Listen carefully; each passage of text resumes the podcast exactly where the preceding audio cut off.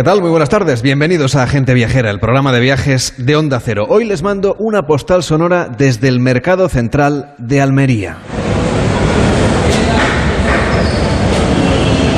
Puede parecer un tópico, pero visitar un mercado es conocer cómo vive la gente del lugar en el que estamos. Y esta galería de abastos, hecha con hierro, y con algunos detalles de cantería almeriense, nos habla también de su historia.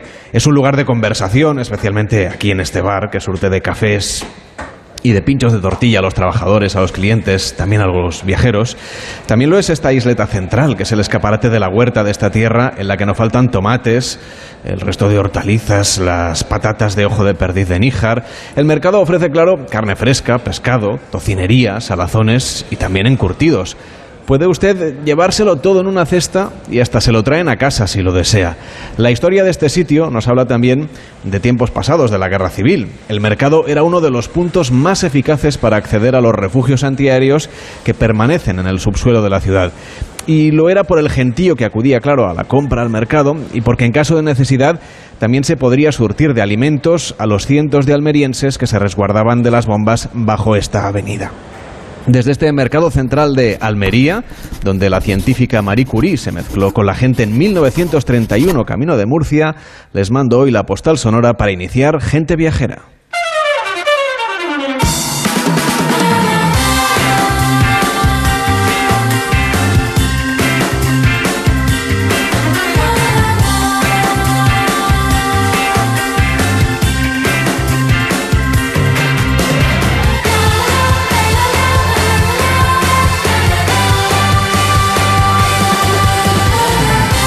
A las 12 y 8, a las 11 y 8 en Canarias les saludamos desde el Museo de la Guitarra Antonio de Torres en Almería. Toda esta semana Onda Cero está estrenando la temporada 2022-2023 desde Andalucía, gracias a la Junta de Andalucía y al Ayuntamiento de Almería, también al equipo de Onda Cero en Almería, en toda la provincia y también en esta ciudad, representado por ejemplo por Mar Ramos, por Juan Antonio Manzano, por Juan Aguilera y por el resto de compañeros que nos han acompañado, que hacen las cosas muy bien, que apuestan por la radio de proximidad y la radio local y por su vital importancia y nosotros también lo hacemos como cadena, así que por eso nos hemos pasado pues durante todo este fin de semana, desde el viernes, recorriendo parte de, de esta provincia junto con Víctor Herranz. ¿Qué tal, Víctor? ¿Cómo estás? Buenas tardes. Muy buenas tardes, Carles. Eh, ¿Qué te ha parecido estos días que hemos estado paseando por Almería? Bueno, pues la verdad es que es una delicia siempre venir a Almería en cualquier época del año, pero ahora en otoño y también en primavera, bueno, pues son los mejores periodos, yo creo que por las temperaturas agradables y porque siempre hay algún plan. Almería tiene, tiene eso que fascina, que es, que es su capacidad para sorprender cada vez que, que, venimos aquí, que no son pocas veces al año, pero siempre descubrimos bueno, pues un nuevo rincón gastronómico, una parte diferente de su historia, mmm, experiencias, actividades que agrandan pues, su oferta o, o, o nuevas amistades, que aquí siempre se conoce muy buena gente. Hay un mundo por descubrir, es un mundo maravilloso de mar y montaña, de históricas ciudades, de hermosos pueblos, tanto pesqueros como de sierra, y bueno, pues la verdad es que es un rinconcito espectacular que no tiene que compararse con nadie y tiene que crecer por él mismo y, y, hacer disfrutar a los viajeros. Luego te voy a pedir que nos hagas un repaso gastronómico de los sitios donde hemos estado y de los platos que hemos podido probar de la cocina almeriense. Eso está hecho, ahora no son pocos, ¿eh?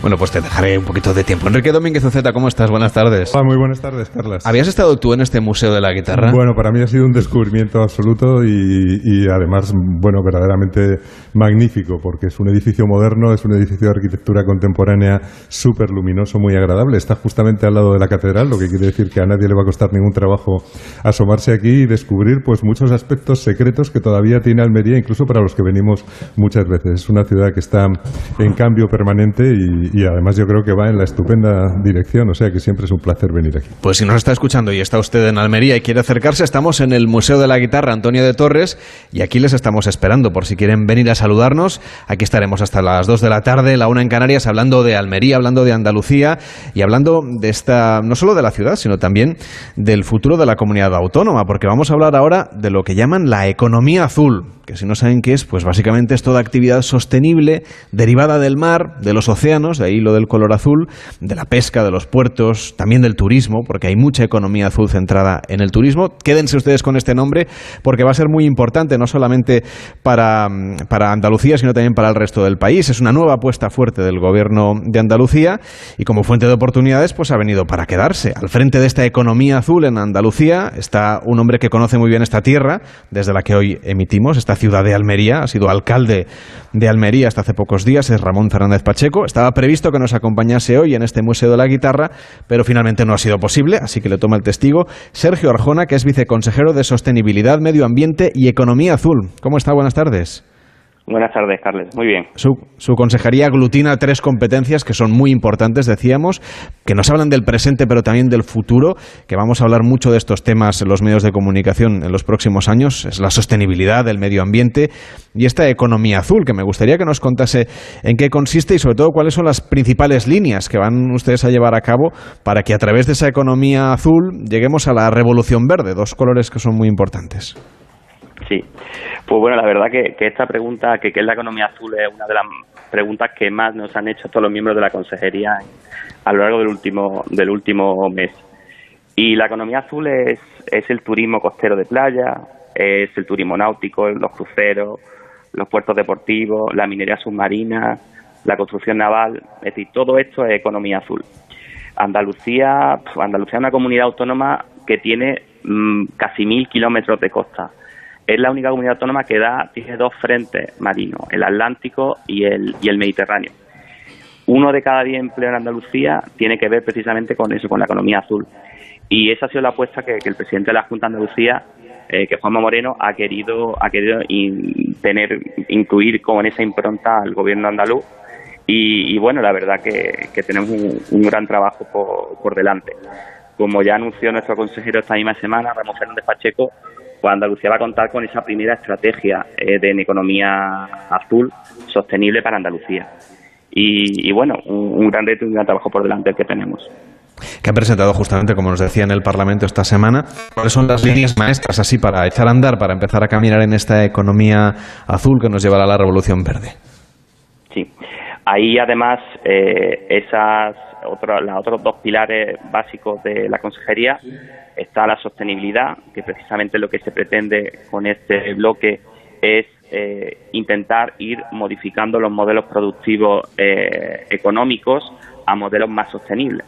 Por ejemplo, eso es lo que pretendemos hacer con la ley de economía circular en el sector de residuos. Tenemos que dejar de pasar de usar y tirar a volver a darle vida a esos residuos y volver a introducirlos eh, en otros aspectos de, de los procesos industriales o, o darle otro nuevo uso a, eso, a esos residuos. Y luego el segundo, el segundo gran bloque, además del de economía azul, pues sería todo lo relacionado con esa conservación y protección del medio ambiente. Tenemos una gran red de espacios naturales que tenemos que, conservar y proteger ese patrimonio y además también tenemos que hacer una nueva gestión en esa política forestal eh, para cuidar y gestionar esos montes y evitar que se produzcan o siga produciendo esos incendios forestales que, que tenemos tan presentes hoy en día. Y en el caso del turismo, por ejemplo, ¿cómo puede unirse también a esta fuerza de la economía azul? Pues el, el turismo y la agricultura está claro que son los principales pilares eh, económicos de, de Andalucía. Eh, las competencias vinculadas de la consejería con el turismo tienen muchos puntos de encuentro. En, con respecto a la economía azul, pues tenemos todo el desarrollo de esa red de puertos deportivos, la pesca deportiva, que, que son motores de, crecimiento eh, y vinculados directamente al turismo. Luego también la parte más verde, podríamos decir, eh, se pone de, de, manifiesto esa, esa red de parques naturales, 24 que contamos en Andalucía, tres parques nacionales, y podemos hablar de multitud de paisajes y de aspectos diferentes eh, que vincule y que atrae al turista a Andalucía. Hablamos, por ejemplo, del Geoparque de Cabo de Gata, donde estáis, donde estáis en, en, Almería. Hablamos también de Marismas del Oriel, un paisaje minero en la provincia de Huelva, el Pinzapar de la Sierra de las Nieves, el espacio de Cazorla, el mayor pico de la península ibérica como son las cumbres de Sierra Nevada y evidentemente hablo también de, la joya de la corona que tenemos en, en Andalucía como es el, Parque Nacional de Doñana. Es decir, tenemos una gran multitud de, aspectos y de, y de, puntos en Andalucía vinculados directamente con el turismo y que sin duda pues la gente viajera va a tener esa oportunidad de escoger Andalucía para visitar y conocer muchos de ellos. Estoy convencido que cuando la gente oye el concepto este de economía azul piensa en esa primera parte, en la economía. Y en la economía, pues es muy importante para la gente el empleo. Va a ser también un tractor económico la economía azul para Andalucía y también para la generación de puestos de trabajo. Sí, mm, a, a, día de hoy ya lo es. Como decía, uno de cada diez empleos en Andalucía está directamente vinculado con la economía azul. Nosotros queremos dar un enfoque a nivel, al igual que está haciendo ya Europa, un enfoque sostenible. Hoy en día no podemos hablar únicamente de economía azul eh, vinculada a ese sector económico. Tenemos que unirlo siempre a la sostenibilidad. Y por eso nuestra estrategia, al igual que la europea, habla de economía azul sostenible. Tenemos que hacer esos puertos, eh, esos puertos hacerlos sostenibles, compatibles con el medio ambiente. Hablamos de ecologizar los puertos, en nuestro caso. Y también, evidente, toda esa actividad pues que sea vinculada y sensible pues, con la protección de los océanos y también los recursos naturales que nos ofrece el mar. Evidentemente queremos aglutinar en esa estrategia todo el trabajo, todo lo que está vinculado a la potencialidad eh, de empleo que, genera la economía azul en Andalucía. Sergio Orjona, que es viceconsejero de Sostenibilidad, Medio Ambiente y Economía Azul, gracias por atendernos y por acogernos en Andalucía durante este fin de semana. Hasta la próxima. Muchas gracias a vosotros. Me encanta porque estamos en una ciudad tan interesante como esta, como Almería, que tiene muchísimas cosas que ver, una larga historia, un patrimonio estupendo, Enrique.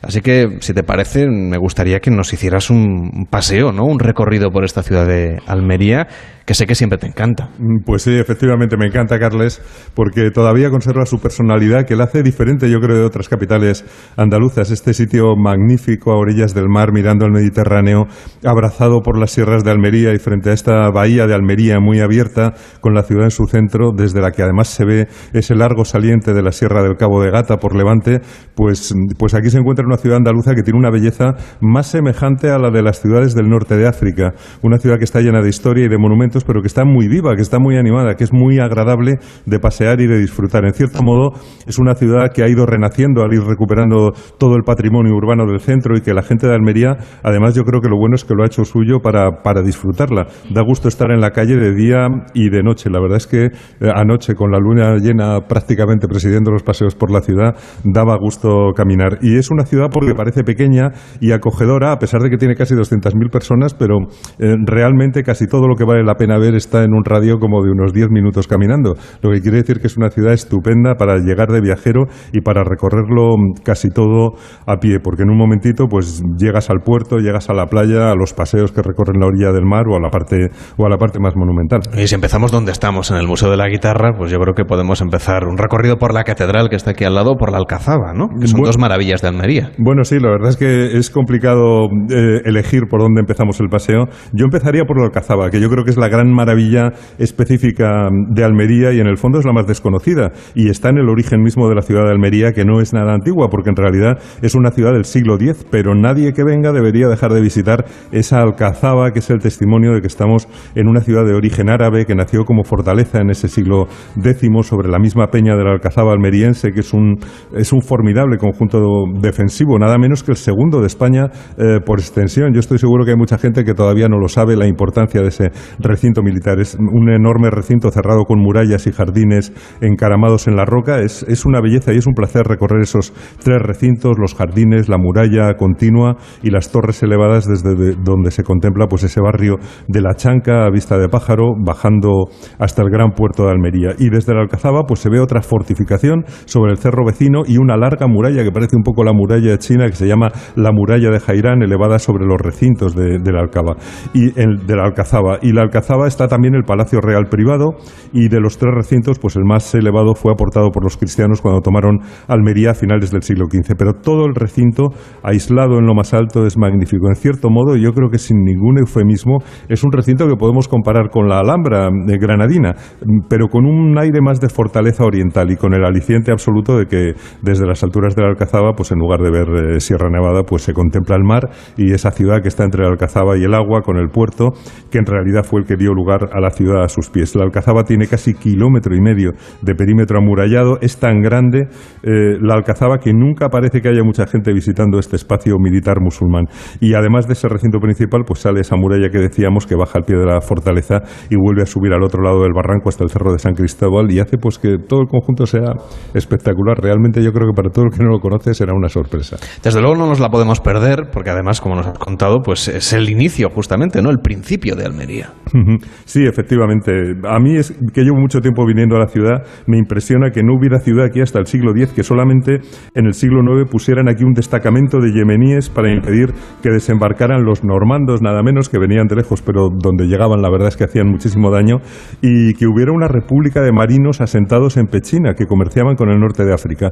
Y luego pues fue Abderramán III quien hizo del lugar una ciudad, le dieron mezquita mayor, la fortificó, aunque luego cuando cayó el califato aquí hubo un reino de taifas independiente, ¿eh? o sea, no dependían de nadie. Eh, eh, realmente pues esto era una corte y además se rodearon de artistas y de intelectuales y de médicos verdaderamente notables. Fue un momento de brillantez para, para la ciudad de Almería. y, y, para revivir todo eso pues no hay nada como subir al Alcazaba y desde allí pues se entiende toda la historia de Almería, se ve el puerto abajo, esa roca que era ideal para el castillo ahí en medio de la bahía y la llanura a los pies para ir extendiendo la ciudad, como se ha ido extendiendo después, las playas al fondo espumeando, invitándote al baño y ese arco de montañas que protege también el microclima de esta llanura costera de Almería, que la verdad es que está muy bien en todo momento del año, pero a partir de las fechas que empiezan, cuando empieza a bajar el calor, aquí se mantiene un clima maravilloso.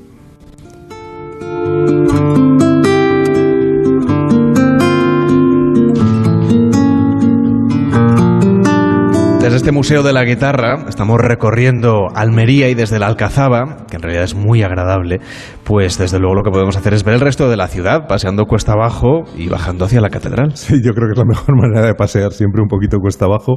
Y, está muy cerca todo, como decíamos. Enseguida, eh, desde la Alcazaba puedes llegar a la Plaza de la Catedral, que es el gran centro urbano eh, cristiano, delante de esa catedral fortaleza que levantaron a principios del siglo XVI, cuando tenían verdadero pavor en esta zona a los piratas berberiscos que atacaban desde el cercano norte de África, y entonces tenían que hacer algo muy, muy defensivo esto estaba bastante aislado. Y además Almería sufrió un terremoto en 1522 que tumbó la anterior catedral y se levantó la que ahora vemos con esas paredes como murallas, con las naves no muy altas, para que el techo se pudiera utilizar como un patio de armas donde los soldados se movieran en caso de ataque. Y sin embargo, por dentro, pues la catedral está muy bien, es muy bonita, un templo de bóvedas góticas, con un bonito espacio de altar mayor, dando a la girola, y delante pues tiene una encantadora plaza en el centro de ese núcleo cristiano. Una plaza con, con la sombra de una formación de palmeras verticales y hay otra plaza preciosa que es la Plaza Vieja que yo recomiendo a todo el mundo que venga que se acerque por allí con cuatro palmeras escoltando el monumento a los mártires de la libertad, peatonal con soportales, muy agradable también para pasear, para sentarse en las terrazas, es preciosa. Bueno, y desde luego la Alcazaba y la Catedral son esas dos joyas, pero hay muchas más cosas que ver en Almería. Bueno, sí, es una pena que no tengamos eh, más tiempo para irlo describiendo todo, tampoco hace falta, lo que hace falta es que vengan y que lo vean por sí mismos, pero no faltan lugares de interés, por ejemplo, esos aljibes árabes que se pueden visitar, esos grandes depósitos eh, de agua. Y, bajando de la Alcazaba, a mí me gusta mucho porque entramos en una ciudad muy atractiva, con un trazado laberíntico, con muchos edificios del siglo XIX muy, muy agradables, de esa época en que realmente la revolución industrial hizo que mm, hubiera necesidad de, eh, de, materias primas y llegaron aquí los ingleses para, para extraer eh, minerales que sacaban por el puerto de Almería. Por eso tenemos aquí todavía el cable inglés en el puerto como una gran estructura industrial. Pero a mí me gusta mucho que ese centro realmente mantiene un aire prácticamente de ciudad colonial. A veces no sabes muy bien si estás aquí o estás al otro lado del charco. Yo creo que esa sensación es muy bonita con esas casitas bajas, pero sobre todo con esos edificios eh, eclécticos institucionales como el casino, los teatros del siglo XIX y de principios del XX, que le dan un nuevo aire a la ciudad, que también la hermana un poco con Cádiz y que yo creo que hace que los paseos por el centro de la ciudad pues sean especialmente mm, agradables. Gema Enví Najar es la nueva directora de la Alcazaba de Almería. ¿Cómo está? Buenas tardes. Hola, buenas tardes. El conjunto monumental de la Alcazaba de Almería, como nos explicaba ahora Enrique, es un espacio cultural de la Consejería de Cultura y Patrimonio Histórico de la Junta de Andalucía. Es eh, una monumental fortaleza árabe del siglo X que representa sobre todo para la ciudad de Almería y para los viajeros cuando vienen a conocer esta ciudad. Pues representa, bueno, es que el principal monumento no solamente de la ciudad, sino también de toda la provincia. Como se ha dicho ahora, eh, Alcazaba una fortaleza de origen andalusí, que es una de las más relevantes para poder conocer la historia del andaluz. Mm, cuando recorremos, hacemos su entrada principal por el primer recinto, nosotros estamos recorriendo un recinto ajardinado. eh, y a través del muro de la vela pasamos a este segundo recinto, que es una zona donde se encuentran los restos arqueológicos de todos los palacios andalusíes, desde la época califal hasta la época nazarí, aunque la más importante para la, Alcazaba fue la taifa de Almería. Si hacemos un recorrido como nos proponía Enrique, desde luego podemos recorrer no solamente este lugar, sino ver también otras partes de la ciudad y desde luego pues esa idea de la vinculación con el mar. Nos habló Enrique de los ataques berberiscos. ¿Qué importancia histórica ha tenido la Alcazaba para Almería? Pues la Alcazaba se fundó precisamente por esos ataques, con lo cual ha, ido, ha, tenido una relación estrecha, es simbiótica con la ciudad. Mm, se erige precisamente para defender a la población en caso de ataque y se decide el cerro que hay próximo al puerto con una eh, vista estratégica eh, de toda la ciudad y que se ve desde Cabo de Gata hasta Roqueta. Sé que ustedes están intentando recuperar parte de este patrimonio, que lo están cuidando, que están haciendo modificaciones. ¿Cómo va a cambiar la Alcazaba en los próximos tiempos? Pues está cambiando porque lo que estamos haciendo es todos los trabajos de restauración que se están haciendo, eh, lo que pretendemos es poner en valor los elementos originales que tiene la Alcazaba. El año pasado, o sea, a finales de este año, a principios, perdón, de este año, se ha terminado la restauración del frente norte del primer recinto. Acabamos de terminar también la restauración del muro de la vela y estamos empezando con la restauración de la torre del homenaje. Lo que pretendemos es eh, ensalzar eh, los valores históricos y, por supuesto, abrir al público espacios que antes no eran visitables. Además tengo entendido que es también un escenario de cine, bueno, como muchos rincones de Almería que se están rodando o se han rodado películas importantes y series. Sí, históricamente, con, con la vinculación que ha tenido la Alcazaba en la época del desarrollismo del año 60, que se rodaron muchísimas películas después también por, por, tener el origen y por, y por tener esa, esa configuración, la Alcazaba ha sido elegida para, para, para el rodaje de, de muchas series y muchas películas. Sí. Bueno, tenemos la sensación de que es un lugar militar, pero me parece que también tiene dentro algunas leyendas y que también tiene una parte eh, pues lúdica, porque al fin y al cabo aquello era un palacio real y era un sitio donde eh, bueno pues eh, los monarcas les gustaba disfrutar también de ese recinto aislado en la altura. Creo que hay una leyenda bastante curiosa. Mm. en, relación con un amor de una princesa eh, mora con, eh, con, un cristiano, que dicen que, eh, que bueno, que, pasaron allí muchas historias. Yo creo que también es un lugar de, de leyendas que seguro que tiene historias parecidas a las de la Alhambra. Sí, sí, sí que las tiene, pero mira, una cosa que tenemos muy claro desde el conjunto, que es desmitificar las leyendas y, y basarnos en una investigación rigurosa y dar a conocer una alcazaba que no necesita de esas leyendas para, para que sea atractiva. Y, eso es lo que queremos. Gemma Envíe Nájar, muchísimas gracias por acompañarnos y por llevarnos en este trayecto por la Alcazaba de Almería. Hasta la próxima. Buenas tardes. Muchísimas gracias. Buenas tardes. Una pausa en Gente Viajera y a la vuelta recorremos este Museo de la Guitarra, desde donde hoy estamos haciendo este programa, en colaboración con el Ayuntamiento de Almería y la Junta de Andalucía.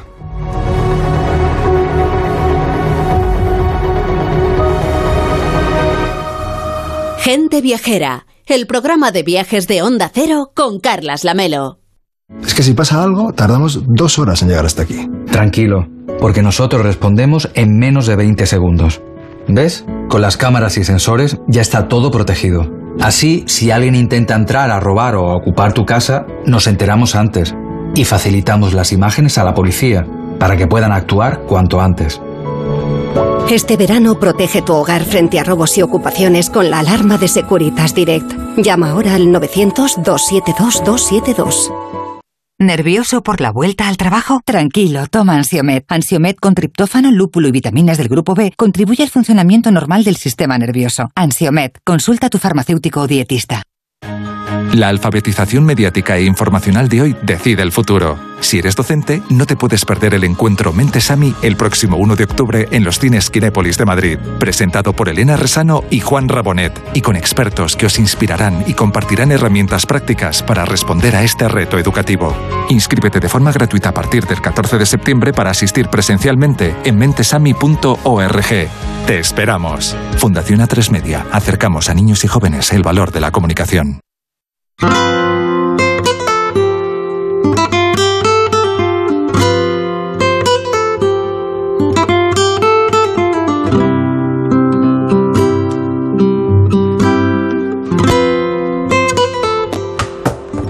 haciendo gente viajera desde el Museo de la Guitarra Antonio de Torres, que no solamente es un espacio, un espacio museográfico, no es solamente un museo, sino que es un centro de estudio también de la guitarra, que es el instrumento más universal y que además es un instrumento español. Nos acompaña Carlos González, que es conservador de este Museo de la Guitarra de Almería y que también es constructor de guitarras. ¿Qué tal? Muy buenas tardes. Muy buenas tardes, Carlos. Nos tiene que contar eh, por qué les gusta que les llamen constructores.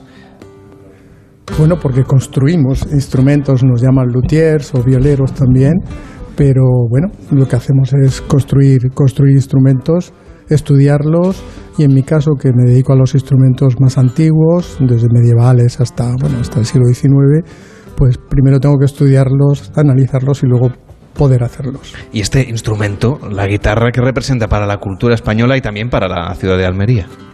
Bueno, este museo está dedicado a, al instrumento guitarra y a un personaje, un artífice más famoso en todo el mundo que es Antonio de Torres. Eh, pues la guitarra fue un instrumento que mm, cuando a final del siglo XVI lo que eh, ah, perdón, al final del siglo XV lo que mm, más había eran laudes derivados del, mundo árabe, de los laudes árabes. Aquí en España se inventó un nuevo tipo de instrumento con el fondo plano y con forma de ocho que hoy todos llamamos guitarra y que inicialmente también se llamó vihuela.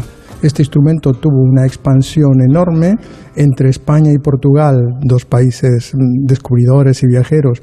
Viajó a todo el mundo, India, Japón, América, eh, bueno, por, por, toda la orbe y hoy en día es el instrumento más popular en todo el mundo con todas las variantes que se puedan eh, estudiar. ¿Qué sabemos de la vida del luthier Antonio de Torres, que además hacía las guitarras una a una? Sí, Antonio de Torres era un artesano un poco peculiar porque cuando en esa época había talleres con aprendices, o sea, que se iban eh, pasando de padres a hijos, eh, Antonio de Torres siempre prácticamente trabajó solo, era carpintero de formación y se dedicó por gusto a hacer guitarras y poco a poco fue elaborando un nuevo tipo de guitarra que es el que todo el mundo ha adoptado.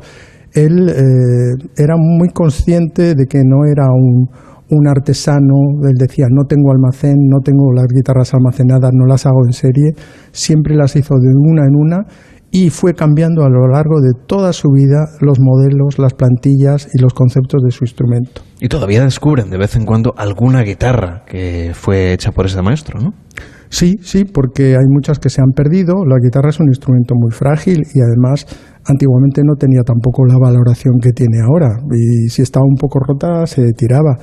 A mí me ha llegado a mi taller hace poco una guitarra de, eh, del 84 de Antonio de Torres que no se conocía, eh, una pequeña maravilla, muy sencilla, pero que suena maravillosamente bien. Y bueno, eh, faltan todavía unas cuantas por, por descubrir, porque como las iba catalogando y poniendo números, pues nos faltan muchas. Entonces la madera persiste, ¿no? Tiene tiene esa capacidad de resistir el paso del tiempo, aunque haya que restaurarla, claro. Sí, bueno, aunque haya que restaurarla a veces, otras veces los instrumentos están impecables.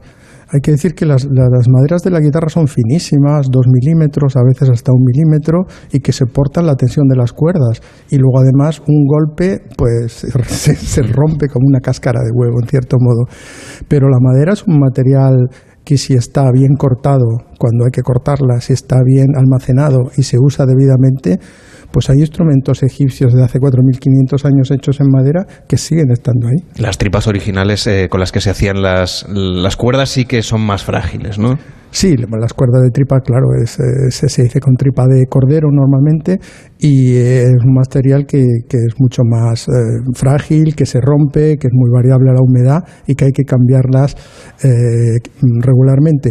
Hay que decir que hoy en día seguimos usándola en algunos instrumentos y para algunas grabaciones porque el sonido de las cuerdas de tripa es inigualable y todos los materiales modernos, nylon, eh, fibra de carbono y todo lo que estamos usando eh, no le llega todavía a esa calidad de sonido. Inconveniente, caras, frágiles y difíciles de conseguir. ¿Y cómo fabrica usted una guitarra? Es decir, ¿cuál es el proceso que se sigue?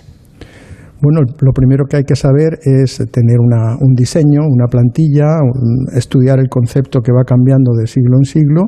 A partir de ahí haces un plano, eliges las maderas y vas siguiendo, en mi caso, como hago réplicas de modelos históricos, vas siguiendo el modelo original pues lo más fielmente posible para intentar acercarnos al sonido que pudo tener ese instrumento en, en, la época de su creación. Y la historia de la guitarra, porque lo contábamos antes, es un instrumento español que ha traspasado fronteras, pero que tiene sus precedentes y que a partir de Antonio de Torres no ha tenido mucha evolución, él fue realmente un punto de inflexión, ¿no? Él fue un punto de inflexión a mediados del siglo XIX eh, en un momento en que las guitarras eh, en cada país, en Inglaterra, en Italia, en Francia, en Estados Unidos, tenían especificidades, tenían modelos propios, conceptos diferentes. Y Antonio de Torres diseñó una nueva plantilla y una nueva estructura interna, sobre todo la tapa armónica con sus varetas, que eh, produjo un sonido mejor, más profundo y más potente. Y en ese momento, a la, segunda mitad del siglo XIX, pues todos empezaron a copiar el modelo de Antonio de Torres. Que además son unas guitarras, de hecho el instrumento es tan popular porque casi todo el mundo más o menos puede rasgar una guitarra y, bueno, interpretar algo de música, ¿no? Claro, la guitarra es, es el, su, su, valor y su difusión es porque sirve para todo. O sea, tú puedes hacer un concierto de Aranjuez en un auditorio enorme con una guitarra y puedes irte de parranda a la playa con una guitarra pequeñita. Ahora está muy de moda los ukeleles, pero también están los guitarros, los timples, los, bueno, toda una variedad de, de guitarras de tamaños diferentes y de ámbito popular y vale para todo. O sea, mm, tiene, lo puedes llevar contigo, eh, no te impide bailar o cantar con ella, que ponte a hacerlo tú con un contrabajo, pongamos por caso. Y, y entonces en, en, todos los ámbitos se ha extendido. Si sabes hacer tres acordes, puedes cantar un montón de canciones y acompañar muchísimos bailes.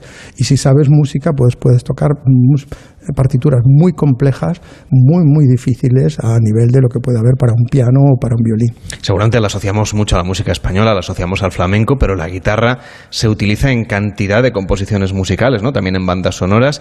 Háblenos un poco de en qué tipo de música, así un poco más curiosa, más extraña, podemos encontrar o reconocer los sonidos y los acordes de la guitarra. Bueno, yo diría de las guitarras, porque No, olvidemos que el blues, el jazz, el rock, lo que hay son guitarras, evoluciones de esta guitarra española. Y en cada uno de ellos, pues eh, eh, los constructores siempre adaptamos eh, los instrumentos al cambio musical y a la función musical. Si tú quieres hacer un, un, instrumento pues que sea muy chillón, pues lo haces pequeñito y lo haces chillón para que se oiga muy lejos, aunque la calidad del sonido no sea muy buena. Si necesitas tocar un concierto para guitarra, necesitas un instrumento con una riqueza sonora enorme. Entonces, la guitarra lo bueno que tiene es que mm, vale, no sé, los timples canarios, en la música popular de las Baleares, en, en, en todos, en Portugal también, por supuesto, lo que llaman las violas ellos y en todo el mundo la guitarra se va adaptando, es, es, es dúctil, se, se acomoda a, a, al ambiente en el que está y bueno, hay una infinidad de, infinidad de ámbitos donde la guitarra en todas sus formas y se llame como se llame, cumple una función esencial. Enrique, ¿cómo podríamos definir el, el paseo, no? La construcción de este museo que está hecho como en eh, como con cajas que se van superponiendo y hay una parte como un, un, balcón, ¿no? Una especie de mirador en la que vemos una enorme guitarra que seguramente será el símbolo que la gente más recuerde de la visita. Sí, la verdad es que el museo muy, es muy agradable porque de la misma manera que él está hablando de la guitarra, pero lo importante de la guitarra es la música y el sonido, pues muchas veces en la arquitectura lo más importante es la luz. Y yo creo que la luz entra, se derrama en el interior de una manera especial dulce y luego casi todo el museo está construido alrededor de un espacio central al que el propio museo se asoma como en balcón, que yo creo que es una idea muy bonita y de una manera muy sobria y muy eficiente. Y luego me parece que tiene una cosa que yo antes echaba de menos en los museos musicales y es que enseñaban muchos instrumentos, pero aquí se puede oír también. Hay una zona para que eh, todo lo que te están mostrando suene, que yo creo que es algo muy importante. Hablemos de ese espacio didáctico, además tiene una parte que creo que van a renovar. Bueno, sí, el espacio didáctico, como, como bien estamos hablando, pues la guitarra es sonido, es su voz, su voz. Si, si la guitarra ha conquistado el mundo es por su voz. Y entonces es importante poder escucharla y nosotros hemos mm, diseñado todo un concepto que ahora va a haber que renovar porque la tecnología cambia a la velocidad de la luz y para que la gente pueda escuchar diferentes tipos de guitarras, para que la gente pueda escuchar la guitarra en ámbitos diferentes y eso acompañe pues todos la- los instrumentos expuestos, porque para un profano una guitarra se parece mucho a otra guitarra. Entonces hay que explicar, hay que contar la historia de, de de cada instrumento para que la gente entienda eh, la riqueza de ese en concreto. María Luisa Jiménez, ¿cómo está? Buenas tardes. Hola, buenas tardes. Usted es fotógrafa y, y además tiene esa visión artística y también documental de la historia de- del procedimiento en el que se construye una guitarra y por eso hay una exposición que se puede ver aquí de acceso a este lugar en el que estamos haciendo el programa, una colección de fotografías donde vemos cómo se va construyendo la guitarra paso a paso. ¿Cómo ha hecho usted este recorrido documental a través de la fotografía? Pues el recorrido se hizo en un taller de un guitarrero almeriense que se llama Juan Miguel González y ahí fue donde yo obtuve todas las fotografías. Fue un encargo que me hizo el, el, el certamen internacional de guitarra clásica que se celebró en Almería eh, desde el año 2000 y 14 años más que puso Almería precisamente eh, en uno de los referentes mundiales de la guitarra. Y mm, en la primera edición me encargaron un trabajo fotográfico sobre la guitarra. Y yo, después de conocer a Juan Miguel González y su taller, sobre todo, bueno, Juan Miguel González, que es especial también, pues decidí hacerlo sobre la- el proceso de la construcción de una guitarra y ahí se ha desarrollado.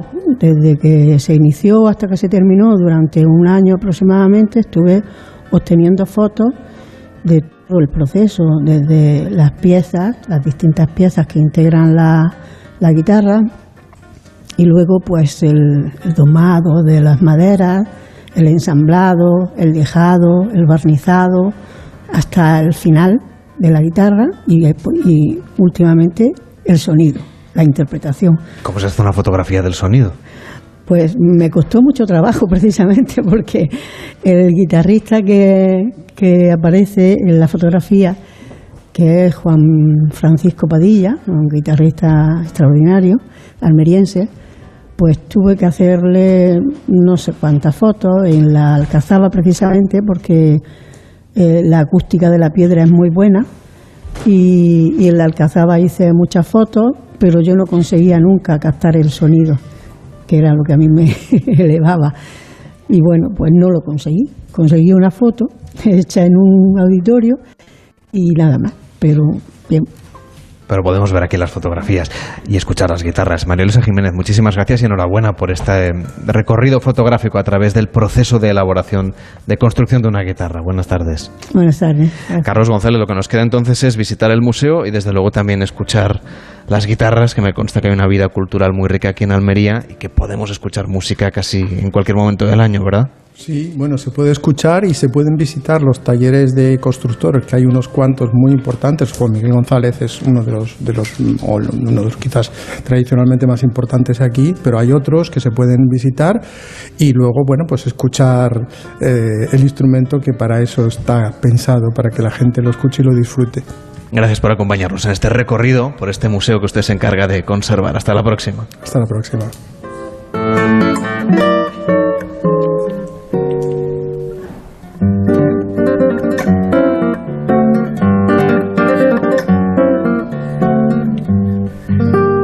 Gente Viajera, el programa de viajes de Onda Cero con Carlas Lamelo. Es que si pasa algo, tardamos dos horas en llegar hasta aquí. Tranquilo, porque nosotros respondemos en menos de 20 segundos. ¿Ves? Con las cámaras y sensores ya está todo protegido. Así, si alguien intenta entrar a robar o a ocupar tu casa, nos enteramos antes y facilitamos las imágenes a la policía para que puedan actuar cuanto antes. Este verano protege tu hogar frente a robos y ocupaciones con la alarma de Securitas Direct. Llama ahora al 900-272-272. La isla de Mallorca y su capital Palma son hoy motor económico y de empleo de todo el país, liderando en Europa el turismo sostenible, responsable y de calidad. Este martes Julia Otero y todo el equipo de Julia en la Onda estarán en directo en el Palacio de Congresos de Palma, gracias al Ayuntamiento de Palma y al Consell de Mallorca. Este martes a partir de las 3 de la tarde, Julia en la Onda desde Palma, con Julia Otero. Te mereces esta radio. Onda Cero, tu radio.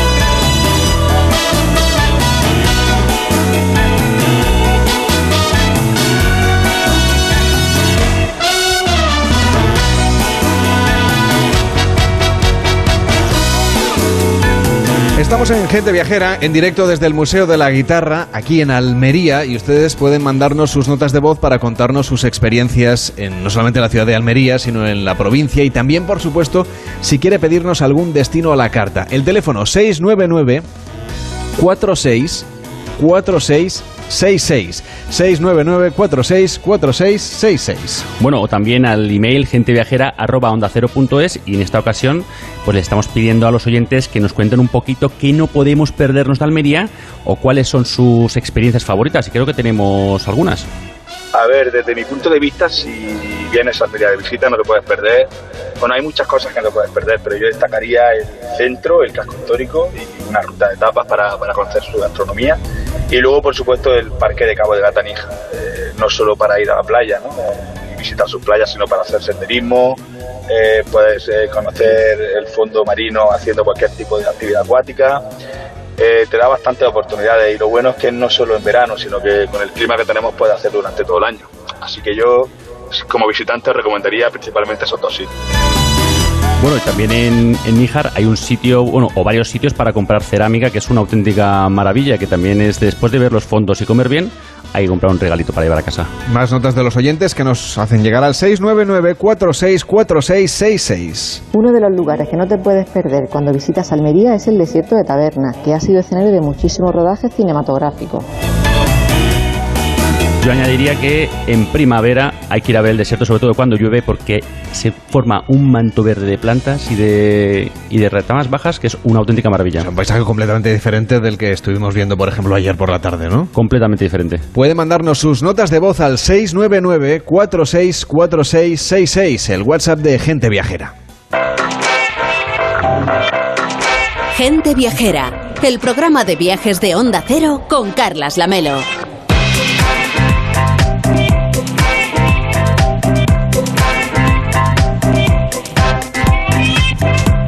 Este Museo de la Guitarra Antonio de Torres en Almería, gracias al Ayuntamiento de Almería y a la Junta de Andalucía, les vamos a contar otras cosas que pueden hacer para completar su visita a la ciudad. Por ejemplo, la observación de aves. Nos acompaña Francisco Martínez Oyer, que es experto ornitólogo y colaborador de Cecowal. ¿Qué tal? Muy buenas tardes. Buenas, Carles. Si tenemos ganas, por ejemplo, de, y ya tenemos cierta experiencia, no es mi caso, ¿eh? de- en el mundo de la ornitología y queremos conocer especies variadas, queremos saber qué, es, mm, qué, qué experiencias, sobre todo, podemos vivir ornitológicas en la provincia, ¿a qué especies y experiencias deberíamos estar atentos?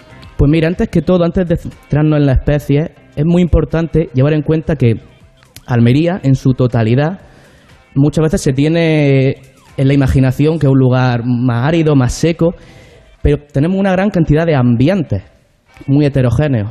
Podemos estar un día en la sierra y de golpe bajarnos a Cabo de Gata, zonas más cálidas, más abiertas, y eso en el tema de la ave es muy, muy curioso, porque la comunidad de aves cambia completamente.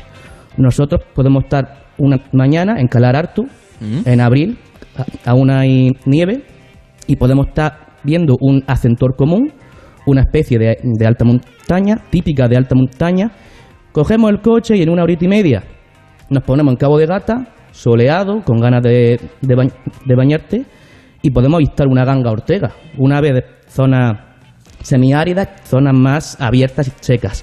Entonces eso es lo bonito de Almería, que tenemos una gran cantidad de ambientes, tenemos zonas húmedas, con gran cantidad de aves acuáticas, tenemos zonas de, de, de estepa, con aves típicas de suelo, bosques, zonas de montaña, desiertos tabernas, que es zona desértica, litoral, con lo cual podemos avistar una gran comunidad de aves. Francisco, ¿vienen viajeros de otras partes del mundo a ver aves aquí a Almería? Sí, la verdad que sí, porque además Almería al encontrarse en la franja mediterránea es lo que se conoce como un punto caliente de la biodiversidad, con lo cual podemos avistar gran cantidad de aves y aves que para la población de aquí son típicas, aves muy usuales como la coyalba negra, un pajarillo muy típico que se encuentra incluso cerca de los pueblos.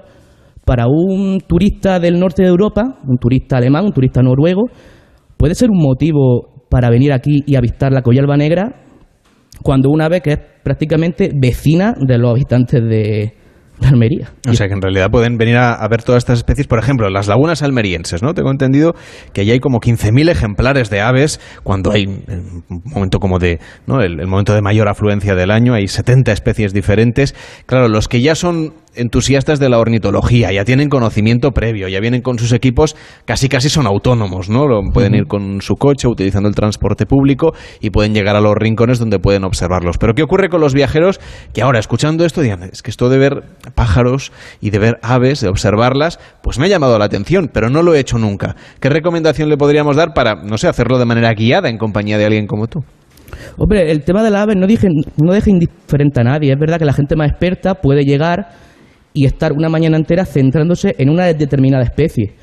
Yo recomiendo que para la gente que está empezando, gente aficionada, simplemente con tener un equipo básico, unos prismáticos, puede ir a, a la salina de Cabo de Gata, al desierto de Tabernas, puede ir a, a Punta Antina y simplemente con ver aves muy típicas y muy usuales que las puedes ver incluso desde las sendas que hay en, en los caminos, en los parques, puedes avistar flamencos, por ejemplo, o, o aves acuáticas grandes como la garza o la garceta y, simplemente observarlas no hay que, por así decirlo, no hay que tener un conocimiento muy, muy grande y está a la, a la mano de, de, todos los, de todas las personas. Y hay una parte científica también en todo esto, ¿no? Porque el Centro de Investigación de Colecciones Científicas de la Universidad de Almería, el CECOUAL, del cual hablaba yo antes y en el cual usted forma parte, eh, inició su andadura en el año 2015, es decir, es un- una actividad más o menos reciente. ¿En qué están trabajando? ¿Qué es lo que están investigando? Hombre, el CECUA es un centro, el centro de un centro de investigación y de colecciones de la universidad, como, como dice el nombre, y se dedica tanto a la investigación como a la divulgación. Yo, por ejemplo, en lo que a mí respecta, eh, colaboro con ellos en temas de divulgación y, la ave es un, un ítem muy, muy, muy útil para, para vender el tema de la conservación y explicar el tema de la conservación ambiental, ya que a todo el mundo le gustan las aves. Yo no he encontrado a nadie que, que no le gusten las aves. Por eso es muy útil el- este grupo animal. Además, el CECUAL también hace proyectos de investigación, proyectos científicos con metodología científica. Eh, por ejemplo, en el, en el pasado incendio en Sierra de Gado tiene un proyecto de investigación, con lo cual combinan la divulgación y el tema más científico. Ramón Villero, ¿cómo estás? Buenas tardes. Hola, Carles, buenas tardes. Bueno, la verdad es que eh, tenemos muchas oportunidades de descubrir la naturaleza. Podemos avistar los pájaros, como decíamos, pero también hacerlo en bicicleta, porque el cicloturismo está de moda en todas partes, pero aquí en Almería tienen un objetivo muy claro que es atraer a los turistas y a los viajeros que les gusta llevar su bicicleta o alquilarla para que además vengan durante todo el año, porque es la gracia de, de este deporte, ¿no? que justamente en, en épocas donde la temperatura es más suave, pues es más agradable hacer un recorrido por aquí en cicloturismo. ¿Cuáles son las propuestas que nos recomiendas? Sí, ya sabes que yo soy un enamorado de los escenarios naturales de Almería, paisajes que nos permiten pues, disfrutar precisamente de eso, ¿no? del turismo activo, del golf y del cicloturismo. Y si te parece, me gustaría empezar hablando de los campos de golf. Hay varios campos de golf en Almería, pero ya que estamos en Almería ciudad, quería mencionar el campo de, de Alborán, en el Toyo, el más cercano a la capital, y que fue construido con motivo de la decimoquinta edición de los Juegos del Mediterráneo en el año 2005. Un campo de golf de 6.300 metros, 18 hoyos y par 17 y par 72, perdona.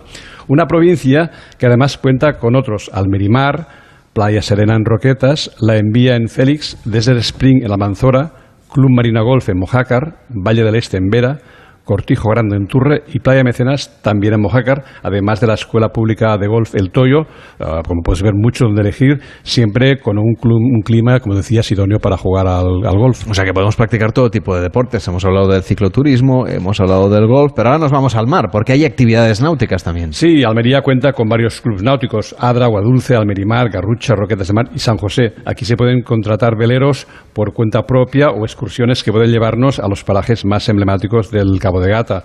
Por otro lado, no olvidemos que esta tierra siempre ha estado ligada a la pesca y la pesca deportiva es otra de las posibilidades que hay que tener en cuenta. Y obviamente todas las actividades propias del mar, como esquí náutico, windsurf o cursos de iniciación al submarinismo y a la vela ligera para los más pequeños.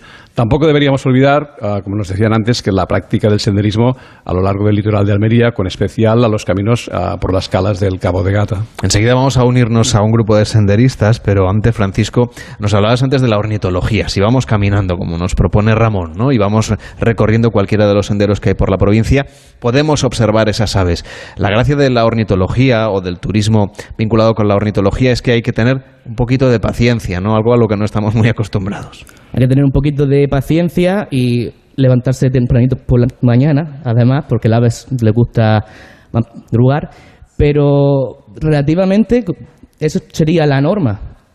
Una vez que tiene un poquito de paciencia, aguanta en un sitio, en silencio, con tus prismáticos, ya el campo empieza a funcionar y las aves empiezan a dejarse ver. Francisco Martínez Oyer, muchísimas gracias por llevarnos de paseo por esta provincia y por descubrirnos que tenemos que observar a las aves. Que vaya bien, buenas tardes. Muchas gracias. Así que Ramón, ya tenemos las aves ahí dispuestas, nos están esperando, o bueno, nosotros tendremos que ir a buscarlas, pero nos faltan los senderos. Quiero que nos cuentes qué actividades de senderismo, de barranquismo, de espeleología, qué otros deportes activos se pueden hacer aquí en Almería. Pues mira, escenarios como el Parque Nacional del Cabo de Gata en Níjar o la Alpujarra almeriense invitan a practicar senderismo, montañismo, parapente, rutas en bicicleta o a caballo. Las posibilidades, Carles, son inmensas. Si decidimos hacerlo por nuestra cuenta, en cualquiera de las oficinas de turismo encontramos rutas locales, pero también tenemos la posibilidad de contratar excursiones más amplias. Almería cuenta con muchísimos senderos y recorridos GR para caminar.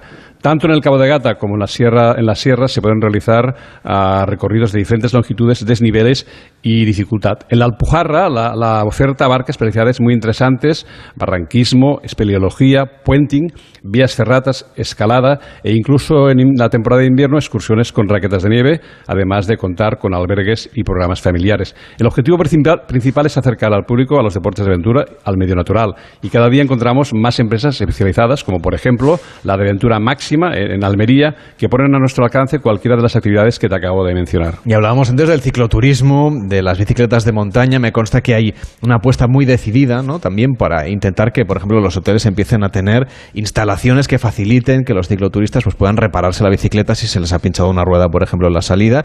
Y, y cada vez tiene una, no sé, un papel más importante, ¿no? En el desarrollo turístico. Es una actividad cada vez más predominante en Almería. Sí, además es evidente que, el cicloturismo tiene la ventaja de contar, como decíamos, con un clima privilegiado aquí en Almería la mayor parte del año. Almería siempre además se ha preocupado por el ciclismo o para albergar etapas de la Vuelta a España. Hace nada, hace apenas 15 días tuvimos la undécima etapa de este año con final en el Cabo de Gata. Las facilidades para desplazarse eh, al lado de las playas en bicicleta son evidentes y también los itinerarios propuestos. En cuanto a las bicicletas de montaña, ya sabes que yo soy enamorado de, de este deporte y muy a favor de la, de la bicicleta eléctrica, una manera de viajar eh, y hacer turismo que cada día gana más adeptos. La verdad es que cuando la pruebas es Sí, la verdad. fantástico. Pues, Porque, porque además, si, si quieres, la usas y si no, no. Tú estás subido a la bicicleta, le das al botón y venga, aquello Sí, tú escoges se el convierte en algo un poquito más fácil, ¿no? Sí, tú escoges el esfuerzo que vas a hacer. Y en Almería realmente hay, muchos recorridos en dirección al Cabo de Gata de kilometrajes y dificultades diferentes. En cualquier caso, a mí me atrae para realizarlo algún día el recorrido de bicicleta de montaña Transalmería, que transcurre por 1.200 kilómetros desde San Miguel, en el Cabo de Gata, hasta la población de Macael en un total de 26, 24 etapas que obviamente en bici eléctrica puedes reducir considerablemente.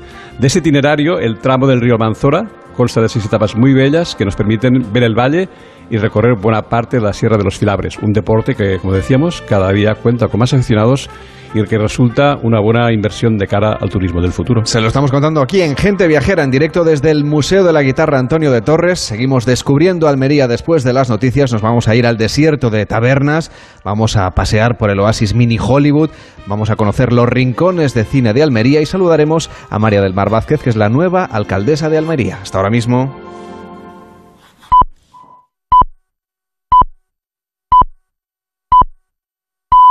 La una, mediodía en Canarias. Noticias en Onda Cero. Buenas tardes, pasadas las 11 de la mañana, hora peninsular española, el féretro de la reina Isabel II ha salido del castillo de Balmoral en dirección a Edimburgo. Lo ha hecho acompañado de un cortejo fúnebre que, tras pasar por varias localidades escocesas, llegará a la capital en unas cinco horas, tras recorrer más de 280 kilómetros. Es la primera ocasión que tendrán miles de británicos para despedir el féretro de su reina. Enviada especial de Onda Cero Edimburgo, Diana Rodríguez. El cortejo fúnebre va camino ya de la localidad de Dundee y en el recorrido las carreteras atestadas de escoceses que no quieren perderse una imagen para la historia como esta. Por delante todavía unos 200 kilómetros hasta llegar hasta aquí. La capital escocesa se va llenando cada vez de más curiosos. Algunos han instalado ya sus sillas cerca del Palacio de Holyrood, donde llegarán los restos mortales de Isabel II, eso de las 5 de la tarde, hora peninsular española. Turistas y escoceses coinciden en que la espera merecerá la pena porque tienen claro que van a ser testigos de un acontecimiento único. Stephanie es neoyorquina y Mark escocés. Es histórico y mis amigos me acaban de desear suerte. Este es el evento y merece la pena la espera. Así es la vida. Es una figura internacional, la más famosa probablemente. Es una mujer muy especial para este país. Me siento tan mal como cuando perdí a mi madre. Importante dispositivo de seguridad hasta ahora en Edimburgo, con agentes armados en las calles, controles en los accesos a Holyrood y francotiradores en lo alto de los edificios que velan por la seguridad del que será sin duda uno de los eventos más importantes en la historia de esta ciudad. Australia y Nueva Zelanda han celebrado este domingo sendas ceremonias para proclamar oficialmente como su nuevo rey a Carlos III de Inglaterra. Una ceremonia solemne que se celebró ayer en Londres y que ha dado pie a actos similares en el resto de países de la Commonwealth que también lo tienen a Carlos III como jefe de Estado. Australia tendrá el 22 de septiembre un día festivo especial como señal de luto por el fallecimiento de la reina. Esa ceremonia de proclamación se va a repetir también en Escocia, Irlanda del Norte y Gales con momentos como el vivido ayer desde el balcón del Palacio de St. James. A él reconocemos toda la fe y obediencia con modesto afecto, suplicando al Dios por el que reinan reyes y reinas, que bendiga a su majestad con largos y felices años para reinar sobre nosotros. Dios salve al rey. Acto político en Coruña con el ministro de Presidencia Félix Bolaños, en el que ha vuelto a insistir en que su partido quiere seguir gobernando para la mayoría, ayudando a la ciudadanía con medidas para que todos puedan tener ayudas en momentos de dificultad. Críticas además al líder popular, Núñez Feijóo, por hacer propuestas que, dice Bolaños, solo son folios en blanco. Carmen Sabido. Denuncia el ministro que el Partido Popular y Feijóo viven en la apariencia. Aparenta tener propuestas en materia energética y solo ha presentado folios en blanco. Presume de diálogo y bloquea la renovación del Tribunal Constitucional. Y lo peor, sentencia Bolaños, miente y no se moja sobre asuntos esenciales como el impuesto especial a la banca y las eléctricas o sobre la subida de las pensiones. ¿Apuesta por el incremento de miseria del 0,25% de las pensiones de la ley del Partido Popular o quiere actualizarlo conforme a la vida, que es lo que está haciendo y lo que va a hacer este gobierno? Esa pregunta, cuando se la hacen al señor Feijó, se evade. No quiere responderla. Y no quiere responderla simple y llanamente porque no quiere decir que la apuesta del señor Feijó es el 0,25 de miseria de la ley del PP Bolaños exige a Feijóo que se moje, que abandone su calculada ambigüedad y pide a su partido orgullo para explicar las medidas que está tomando el gobierno. Sin embargo, en una entrevista con Feijóo que hoy publica El Independiente, el líder popular asegura que en el Senado su partido sí llevaba propuestas concretamente de política energética. Yo comprendo su nerviosismo por la demoscopia, pero eh, eso no es mi responsabilidad. Y yo acudí con una propuesta. Oiga, mire, Vamos a intentar llegar a un acuerdo con la energía. Yo traigo un documento de propuestas. Trasládenme usted el suyo, yo le doy el mío y pongámonos de acuerdo en esto. Y un recuerdo este 11 de septiembre donde las banderas ondean a media asta en Estados Unidos en honor a las víctimas por los atentados terroristas del año 2001 de las Torres Gemelas. Ha vivido además un minuto de silencio a las 9 y 46 minutos de la mañana, la hora en la que el primer avión se estrellaba contra la Torre Norte. Deporte, Regina Ruiz. A las 2, en poco menos de una hora, comienza en el Bernabéu el Real Madrid-Mallorca. Fernando Burgos. ¿Qué tal? Muy buenas tardes. Todo preparado en este escenario. Muchísimo calor en torno a los 33 grados. Unos cuantos más ahí abajo en el césped que no está en muy buenas condiciones, con muchas calvas. Evidentemente las obras hacen que se produzca este tipo de inconvenientes sobre el césped del Bernabéu y alineaciones confirmadas en los dos equipos. La que contamos a la una de la tarde del Real Madrid con cinco cambios en relación al once de Celtic Park en Glasgow, con Courtois en portería, Lucas Vázquez lateral derecho, Mendy lateral zurdo, no está militado lesionado. Juegan Rudiger, Rudiger y Álava en el centro de la zaga, medio campo también novedoso con Tony Cross, que hoy va a ser el capitán porque no están los cuatro primeros capitanes, escoltado por Fede Valverde. Y atención, el utrerano Dani Ceballos, la gran novedad y arriba en las bandas Rodrigo Goes y Vinicius Junior y Eden Hazard de falso 9 sustituyendo a Karim Benzema. Desde el 23 de enero contra el Elche en Liga en este escenario no era titular el delantero belga. En el Mallorca de Aguirre va a jugar un 5-3-2 con Rajkovic en portería, tres centrales, Raillo escoltado por Valien y Nastasic en las bandas defensivamente, Mafeo en la derecha, Jaume Costa en la izquierda, medio campo con tres hombres, Bataglia a la derecha, Ruiz de Galarreta a la izquierda, Dani Rodríguez y arriba un peligro. Lee el coreano y el Kosovar Muriki, Pita Figueroa Vázquez. El Bernabéu va a registrar en torno a los 60.000 espectadores la carrera del Gran Premio de Italia de Fórmula 1 a partir de las 3 y Carlos Alcaraz juega la final del US Open a las 10. Es todo. Más noticias en Onda Cero en próximos boletines informativos y en nuestra página web ondacero.es quedan ahora en compañía de Carlas Lamelo y gente viajera a partir de las 2 de la tarde. Radio Estadio con ese partido Real Madrid-Mallorca. Este domingo puede ser histórico. Vívelo en Radio Estadio. Carlos Alcaraz a un paso de ganar su primer Gran Slam y celebrarlo con el número uno del mundo. Desde el Santiago Bernabéu, el líder busca el pleno de victorias en Liga, Real Madrid-Mallorca y también Getafe Real Sociedad, Elche Athletic de Bilbao y Betis Villarreal. Además, final de la apasionante Vuelta Ciclista y en Fórmula 1 Gran Premio de Italia. Este domingo desde las 2 de la tarde, gran jornada de deporte. Síguelo en Radio Estadio con Edu García. Te mereces esta radio. Onda Cero, tu radio.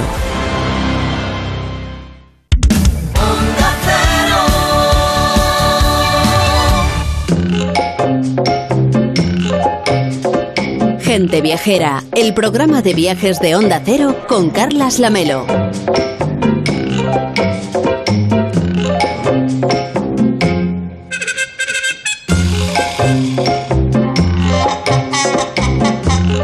La tarde y siete minutos, las doce y siete en Canarias. Estamos en este Museo de la Guitarra en Almería, haciendo el programa para todo el país para contarles un montón de cosas de esta ciudad, un montón de cosas de esta provincia. Y Ramón Villero, yo sé que has vuelto a Almería recientemente, pero que cada vez que vienes descubres cosas nuevas. Así que cuéntanos un poco cómo ha sido tu, tu reencuentro con la ciudad. Sí, ya sabes que a mí me encanta Almería. Y ayer, cuando llegamos a, por la tarde con Pablo, estuvimos caminando por la ciudad y subimos a la terraza del Centro de Interpretación del Patrimonio con esa vista preciosa sobre la Alcazaba. Realmente estuvimos ahí hasta el momento en que cerraron y es una vista que realmente la aconsejo a todo el mundo porque vale la pena verla con la Alcazaba al fondo. Una vista preciosa. Y luego la verdad es que, que Almería es una, es una ciudad siempre viva. La prueba la tenemos el ambiente, por ejemplo, que ayer había en la Casa Puga y donde tomamos unas tapas y había mucha alegría, ¿no? Ah, y luego, pues esas, esas, estas terrazas llenas de gente y esas noches de septiembre en las que es un placer pues caminar, pasear o tomar algo con los amigos. María del Mar Vázquez, ¿cómo está? Buenas tardes. ¿Qué tal? Buenas tardes. Es la alcaldesa de la ciudad, además acaba de tomar posesión, así que enhorabuena en primer lugar. Muchísimas gracias, recién estrenada estoy hoy. Bueno, háblenos un poco de cómo se prepara la ciudad, sobre todo para esta temporada que está por venir. Después de las vacaciones tradicionales del verano, continúa y se extiende la temporada, ¿no? Sí, claro, nosotros siempre intentamos romper la estacionalidad eh, ofreciendo pues una pues una oferta deportiva, de turismo activo, eh, conjuntamente con el sector privado, como no puede ser de otra manera. Eh, y tenemos además ahora un, tema que va a llenarnos los hoteles, que es una eh, procesión magna que hace, creo que desde 2005 me dijeron que no hacíamos una, entonces la teníamos así pendiente y es un tema que atrae a muchísima gente porque tiene las bandas de música, porque hay mucha eh, devoción y, bueno, nos vamos a convertir en el epicentro en este noviembre de la Semana Santa y también tenemos un gran concierto que viene David Bisbal a celebrar aquí su 20 aniversario que nos va a traer primera espada de la música, así que el turismo es cultura, es deporte, es gastronomía, etcétera. Le iba a decir que no solo va a venir Bisbal, sino que va a traer también a otros músicos y artistas, ¿no? Claro, claro, bueno, se han vendido ya todas las entradas y, y tienen todavía que presentar quiénes son los artistas que le van a acompañar, o sea, para que sepa la gente el amor que tiene eh, por David Bisbal y el respeto por su música. Tienen ustedes un plan estratégico hacia 2030, donde hay un plan turístico de grandes ciudades de Almería promovido por la Junta. ¿Cómo va a contribuir, digamos, a que Almería también modifique algunos espacios, apueste por, por nuevas atracciones, por nuevos elementos de interés que acercan a los viajeros a la ciudad? Bueno, con el plan turístico de grandes ciudades, eh, lo principal es, son los museos, como este, como el Museo de la Guitarra.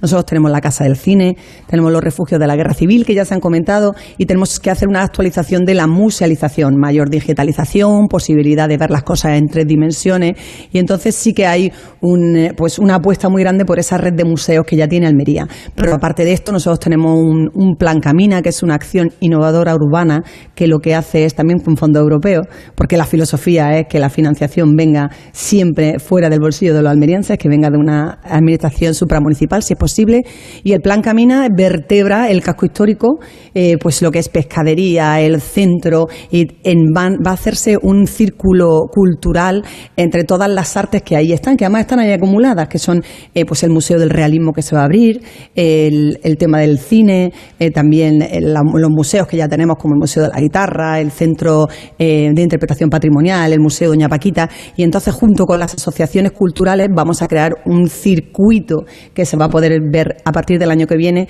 Eh, y bueno, también tenemos, es que claro, si me falta tiempo a mí para decírtelo todo, también hemos pedido una, una convocatoria de Next Generation eh, de turismo sostenible, que son 3 millones de euros para volcar dinero en turismo activo en nuestro Toyo, que también es un, el, centro turístico de Almería. O sea que vamos a poder hacer turismo activo también aquí desde la ciudad. Sí, sí, claro. Nosotros tenemos claro que aparte de, bueno, aparte de la red de museos, del patrimonio histórico que ya tiene Almería, pues es muy importante apostar por el turismo activo, por un turismo de experiencia en la cual puedan combinar todo, ¿no? Hoy se vende eso, se venden las experiencias. Entonces, una asignatura que nosotros estamos trabajando es que cuando la gente venga a visitar Almería, pues no haya fuga a otros municipios, aunque no, no compitamos, ¿no? O sea, que colaboremos y que nos coordinemos. O y sea, que integrarlo la gente, en la ruta, ¿no? Que la efectivamente, gente, que ¿no? la gente venga, es profeso Almería para conocer todo lo que Almería puede ofertar. Yo sé que tienen muchas ganas también de mejorar parte de la conectividad, por ejemplo, y que están esperando como agua de mayo la llegada del AVE. Claro, claro, es que, mira, aparte de seguir trabajando y exigiendo que se cumplan los plazos y poner nuestro dinero, el dinero que tiene que poner el ayuntamiento para que venga el AVE, nosotros tenemos que generar la oferta. Es muy importante porque lo del huevo y la gallina, ¿no? Es evidente que cuando nosotros generemos la oferta junto con el sector privado, pues eh, las, las, aerolíneas, eh, lo, lo, las encargados de que esas comunicaciones vertebren España y se, y, y tengan, se agilicen, pues también no será solamente la administración, eh, la entidad local que pelee por ello, sino que habrá pues, en, usuarios que demanden que existan esas comunicaciones. Hablábamos antes de la Y vamos con su nueva directora. ¿Cómo va a cambiar esta parte de la ciudad? Bueno, pues ya lo estamos viendo, ¿eh? Hay mucha gente que a lo mejor no se ha atrevido a pasar por Alcazaba hace, hace años, pero bueno, ya cuando vas subiendo la calle La Reina, la calle Real, gira a la izquierda, ya puedes vislumbrar toda la alcazaba que antes no se podía. De hecho, acabamos de aprobar la expropiación, el derribo de las, de las últimas casas que nos quedaban. Nos han dicho que hay restos arqueológicos ahí debajo, por lo tanto también se va a poner a disposición de todos los visitantes, de todos los almerienses. Se ha hecho una gran inversión en todo el parque alrededor y tenemos un, también un tema pendiente que es que tenemos gacelas por ahí cerca, supongo que lo sabéis, que hace muchísimos años que están ahí y que tenemos previsto poner un anfiteatro, un auditorio al aire libre pero hasta que no los animalitos no los trasladen a otro sitio que no sea invasivo el ruido y que no les pueda perjudicar, no podemos habilitarlo. Pero que eso está en cartera, eso se va a hacer y luego se va a hacer también otra gran obra, un proyecto precioso en el Cerro de San Cristóbal, mm. que si antes anunciabais que estuvisteis viendo la Alcazaba desde la terraza, también se ve el cerro todo eso el ayuntamiento lo va a adecuar, va a hacer una gran escalinata, lo va a hacer accesible, lo va a hacer inclusivo, va a hacer un, eh, un solar ahí que hay ahora mismo, eh, va a ser un aparcamiento disuasorio y bueno, se va a poner a disposición de todos los almerienses y los visitantes para ese conjunto del Alcázar ponerlo en valor entero. Estamos aquí ahora en el Museo de la Guitarra Antonio de Torres, aquí al lado tenemos la catedral y muy cerquita de aquí están los refugios de la Guerra Civil que pudimos recorrer ayer, parte del equipo de gente viajera. ¿Por qué es tan importante de alguna manera conservar este, estos espacios, hacerlos visitables, porque estaban cerrados para que la gente los pudiera conocer? Y creo que tienen ustedes planes para que la experiencia pues un poquito más enriquecida y un poquito más tecnológica. Sí, bueno, yo creo que es fundamental que, aparte, lógicamente, de modernizar la ciudad, eh, restringir el tráfico y adaptarse a las, a las ciudades europeas, ¿no? a lo que nos exige la normativa, al cambio climático, a la reducción de la huella de carbono, pues también tenemos que conservar nuestro patrimonio y Almería tiene muchísimo. En este caso, cuando se abrieron los refugios por primera vez, eh, pues, cuando yo creo que habéis tenido la oportunidad de verlo, ¿no? es, es, escalofriante cuando vas recorriendo los muros, cuando puedes tocarlo, cuando ves los dibujos que hacían los niños de los bombarderos, de las bombas, cuando te meten dentro de la situación eh, con esa música, con esa alarma. Y claro, lo que nos faltaba era pues visualizarlo, ¿no? Y entonces ahora mismo las posibilidades digitales eh, pues con esas gafas digitales te dan esa posibilidad, ¿no? De poder entrar el que quiera, el que quiera, ¿no? Porque a lo mejor es un poco eh, claustrofóbico para algunos, pero el que sí quiera sentir lo que sentían los niños, la familia, que corrían a refugiarse allí, en ese refugio, que es una mm, obra arquitectónica, vamos, para ponerle un, premio, ¿eh? Porque cuando te van contando, mira, aquí se ponía la madera y se quitaba y a la vez iban excavando, iban saliendo, la gente iba... O sea, de verdad que te solidarizas con todas las personas que vivieron esa situación y nos falta solo la realidad virtual. Hemos hablado antes de un poquito una pinceladita de que Almería es una ciudad de cine. Sabemos que se está rodando estos días, hemos visto el equipo de rodaje que están rodando una película que se llama Line of Fire, que creo que usted ha estado visitando justamente el rodaje ayer mismo, ¿no? Sí, sí, además yo creo que como la mayoría de los almerienses soy una apasionada del cine, no solamente por nuestra historia, por todas las grandes estrellas que pasaron por aquí, sino por las que están por venir. Y entonces desde el ayuntamiento a través de la Film Office le facilitamos todos los permisos, todas las colaboraciones que tienen que hacerse porque, aparte de la promoción que nos hacen, pues, generan empleo. Aquí hay grandes profesionales que se dedican al cine, no solamente temas de atrezo, sino en temas de decoración. Eh, los localizadores, son localizadores mm, que llevan muchísimos años ofertando nuestra, nuestra provincia, ofertando nuestra capital y todos los recursos que se consumen, tanto en servicios eh, como en profesionales, pues redundan en beneficio de Almería. Uno de los emblemas justamente de la vinculación del cine con Almería o de Almería con el cine es esa casa del cine, que es, que es un recorrido un poco por algunas de las películas que se han rodado y usted también tiene planes, ¿no?, para actualizarla. Sí, la casa del cine tiene que actualizarse porque se nos ha quedado ya obsoleta. Y además hay una parte que a lo mejor la gente lo desconoce, que en la obra hubo un modificado y no se pudo hacer, y era que había previsto hacer una sala de cine y con una cascada que caía por encima. Y entonces ahora mismo lo que se tiene previsto con el plan es efectivamente actualizar la musealización y, hacerle un guiño a las películas que se han hecho posteriores, como Exodus, cuando estuvo Ridley Scott, con todos los que han pasado por aquí, los actores, las actrices, no solo americanos, sino también europeos, y hacer ese auditorio y que también allí pues sea el centro de todas las actividades cinematográficas que se desarrollen, se puedan ver, hacer festivales, se puedan visualizar películas y bueno, todos los amantes del cine, que yo creo que somos muchos, eh, podamos tener un sitio de referencia. María del Mar Vázquez, alcaldesa de Almería, que acaba usted de, llegar al cargo, que tenga usted mucha suerte y gracias por acompañarnos. Buenas pues, tardes. Muchísimas gracias a vosotros por invitarme. Hacemos una pausa en Gente Viajera y seguimos hablando de la vinculación de Almería con el cine.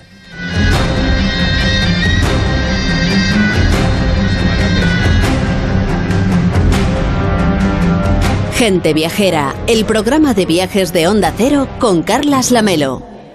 ¿Nervioso por la vuelta al trabajo? Tranquilo, toma Ansiomet. Ansiomet con triptófano, lúpulo y vitaminas del grupo B contribuye al funcionamiento normal del sistema nervioso. Ansiomet, consulta a tu farmacéutico o dietista. Es que si pasa algo, tardamos dos horas en llegar hasta aquí. Tranquilo, porque nosotros respondemos en menos de 20 segundos. ¿Ves? Con las cámaras y sensores ya está todo protegido. Así, si alguien intenta entrar a robar o a ocupar tu casa, nos enteramos antes y facilitamos las imágenes a la policía para que puedan actuar cuanto antes. Este verano protege tu hogar frente a robos y ocupaciones con la alarma de Securitas Direct. Llama ahora al 900-272-272. Después de todo, llega un día en el que sientes la brisa del mar y la tranquilidad que te transmite. Te imaginas disfrutando de una gastronomía exquisita, de rutas y paisajes. Y te das cuenta de que estabas perdiendo el norte. Visita a Mariña Lucense. Vuelve a encontrar el norte. La alfabetización mediática e informacional de hoy decide el futuro. Si eres docente, no te puedes perder el encuentro Mentesami el próximo 1 de octubre en los cines Kinépolis de Madrid, presentado por Elena Resano y Juan Rabonet, y con expertos que os inspirarán y compartirán herramientas prácticas para responder a este reto educativo. Inscríbete de forma gratuita a partir del 14 de septiembre para asistir presencialmente en mentesami.org. Te esperamos. Fundación A3 Media. Acercamos a niños y jóvenes el valor de la comunicación. Gente Viajera, el programa de viajes de Onda Cero con Carlas Lamelo.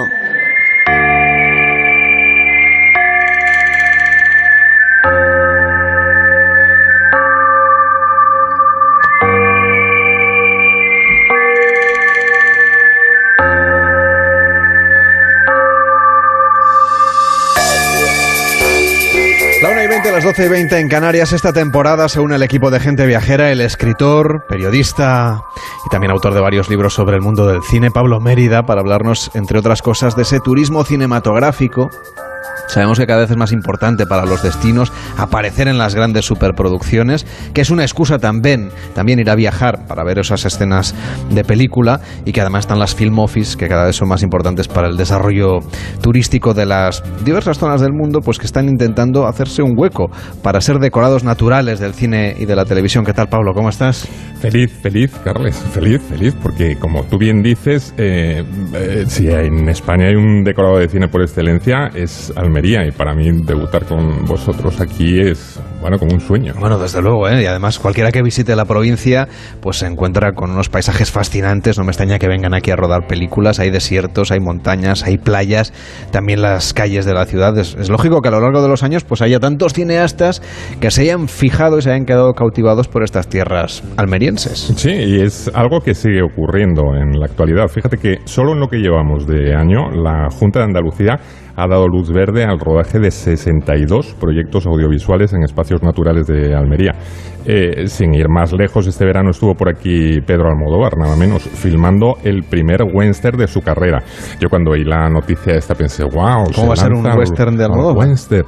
Bueno, es un corto, o sea, es, un un poco de trampa esto. Eh, pero bueno, un western al fin, al fin y al cabo, eh, protagonizado por Ethan Hawke y Pedro Pascal, que se titulará Extraña forma de vida. Oye, el interés por el cine que hay en Almería, no solamente de los almerienses por el mundo del cine, sino la gente de fuera, sobre todo las producciones americanas y también la, las producciones italianas. ¿Cómo, ¿Cómo surgió? ¿Cómo llegó hasta aquí? Pues en realidad fue un poco por casualidad, porque eh, fíjate, como en, en, la década de los 50 ya se había implantado totalmente el color en, en el cine, claro, empezó a cantar un poco esto que se hacía previamente, que se filmaban las pelis en estudio, mm. en decorados, ¿no? Claro, pues... Se veía, que se notaba sí, que se notaba era, la trampa totalmente. Y entonces eh, dijeron, bueno, pues hay que empezar a filmar en exteriores, pero claro, en exteriores que fueran un poco baratitos, porque claro, llevarte todo el equipo tal y cual, pues eh, era un lío. Entonces eh, mm, se buscaban decorados naturales que cumpliesen estos dos requisitos, que fueran espectaculares y que resultaran baratos, ¿vale? Y entonces eh, por aquí teníamos un productor estadounidense que era independiente, estaba al margen de los grandes estudios, que era Samuel Bronston. Y fue de los primeros en darse cuenta de las posibilidades que tenía Almería al rodar algunas escenas de dos pelis muy conocidas, que era la del Cid, este biopic que hizo Charlon Heston, ¿te acuerdas? Y Rey de Reyes. Entonces, a raíz de eso, pues empezó como a, ¿no? a rumorear que, oye, en Almería se rueda estupendo y tal. Más hay, so, hay sol, ¿no? Claro, ¿no? Y se está fenomenal. Y entonces, eh, de pronto llegaron dos rodajes colosales, como fue el de Lorenz de Arabia y Cleopatra, y a partir de ahí pues comenzó el gran boom. Esto fue a principios de los 60 de todas maneras, ¿no? Sí, sí, sí, esto fue hace, hace ya la torta, claro. Y hoy en día le dan facilidades a los rodajes, es más económico, por ejemplo, o hay ayudas para que se desarrollen producciones cinematográficas en Almería. Bueno, están en ello, ¿eh? Es, no te creas que es eh, fácil porque claro, en, en la época cuando surge el gran boom, el tema de la economía fue absolutamente relevante. Fue la gran ventaja porque además era una época en la que eh, las, eh, eh, coproducciones, sobre todo europeas, iban siempre como muy justitos de dinero, ¿no? Tenían que buscar sitios pues que fueran baratitos. Entonces, en, en la década de, de 1960, la mano de obra, el alquiler de espacios y materiales era súper barato en, en Almería. Lo que pasa es que tenía un problema, que en, en aquella época no había infraestructuras. la Almería de aquellos días no estaba preparada para coger rodajes internacionales. No había hoteles, no había carreteras, por no haber, no había ni aeropuerto. Y al final el cine sí que fue lo que facilitó, ¿no? Lo que contribuyó a que se modernizase la provincia de Almería. Claro, porque llegó un momento dado en que venía tanta gente y además eh, gente tan famosa que se hizo necesario dotar a la región de recursos. Había que tener a las estrellas contentas para que hablaran bien de Almería, claro. Bueno, y desde luego lo que hacían los rodajes era traer aquí a las estrellas que luego durante un tiempo pues te las podías encontrar, ¿no? En casi, en casi cualquier rincón de la ciudad. Sí, porque yo creo que en, esa época, Carles, eh, realmente si no venías a rodar a Almería no eras nadie, ¿eh? porque aquí desfilaron todos los rostros populares que te puedes imaginar de, de, aquellos días. Clint Eastwood, Sean Connery, Brigitte Bardot, Jack Nicholson, Raquel Welch, Charles Bronson, Oye, incluso Orson Welles vino aquí. Sí, Orson Welles, fíjate, ahora eh, se cumple precisamente 50 años del rodaje de La Isla del Tesoro, una versión de la famosa novela de Stevenson en la que Orson Welles interpretaba al temible pirata Long John Silver. Eh, la película, mm, te lo digo sinceramente, no era gran cosa, ¿eh? pero bueno, le permitió a Welles conocer eh, Almería, se instaló en un chalet de Puerto Rey, en, en Vera, y bueno, mientras él le gustaba lo del vino blanco, aquí en Almería le cogió mucho gustillo, y entonces mientras iba mm, empinando un poquito vestido de pirata, pues claro, se enamoró de, de, Almería. Bueno, es que no es un plan muy bueno pasearse por, por Almería y conocer a fondo la provincia. Pero bueno, no solamente Orson Welles ¿eh? se enamoró de la ciudad de Almería, también de otros rincones mágicos, creo que le gustaba mucho el desierto de tabernas. Sí, bueno, es que lo de tabernas son palabras mayores. ¿eh? Aquí, mm, cuando hablamos de cine y tabernas, hay que ponerse casi de pie porque, eh, claro, sus ramblas secas, sus cañones, no es que recuerde al lejano oeste, es que es el lejano oeste. De hecho, fíjate, eh, yo, un amigo mío, que muy aficionado al western como yo, eh, después de haber estado aquí, tuvo la ocasión de viajar a Estados Unidos, que nunca había estado, y a la vuelta me dijo, eh, el verdadero oeste está en Almería. O sea, que claro, que es el que hemos visto en las películas, al fin y al cabo, ¿no? Uno está, por ejemplo, ayer estuvimos visitando Oasis Mini Hollywood y el que lo que ve justamente es que el, el lugar en el que está, eh, bueno, puede reconocer casi el sitio en el que está Clint Eastwood y donde se producían esas escenas de las películas, porque de hecho durante los años 60 y 70 se rodaron en tabernas la friolera de 300 westerns. Sí, sí, es una barbaridad. Bueno, había días que, que había como colas, ¿sabes? Para, se prestaban los caballos. Poder hacer tomas allí, ¿no? Eh, fue la época dorada del western europeo, eh, cuando se hicieron joyas como la trilogía del dólar de Sergio Leone, Don Sergio Leone. Eh, nos referimos a por un puñado de dólares, la muerte tenía un precio y el bueno, el feo y el malo. Eh, fue precisamente el éxito de estas tres películas lo que terminó por poner de verdad a Almería en el mapa y la convirtió en el lugar de culto, casi de peregrinaje.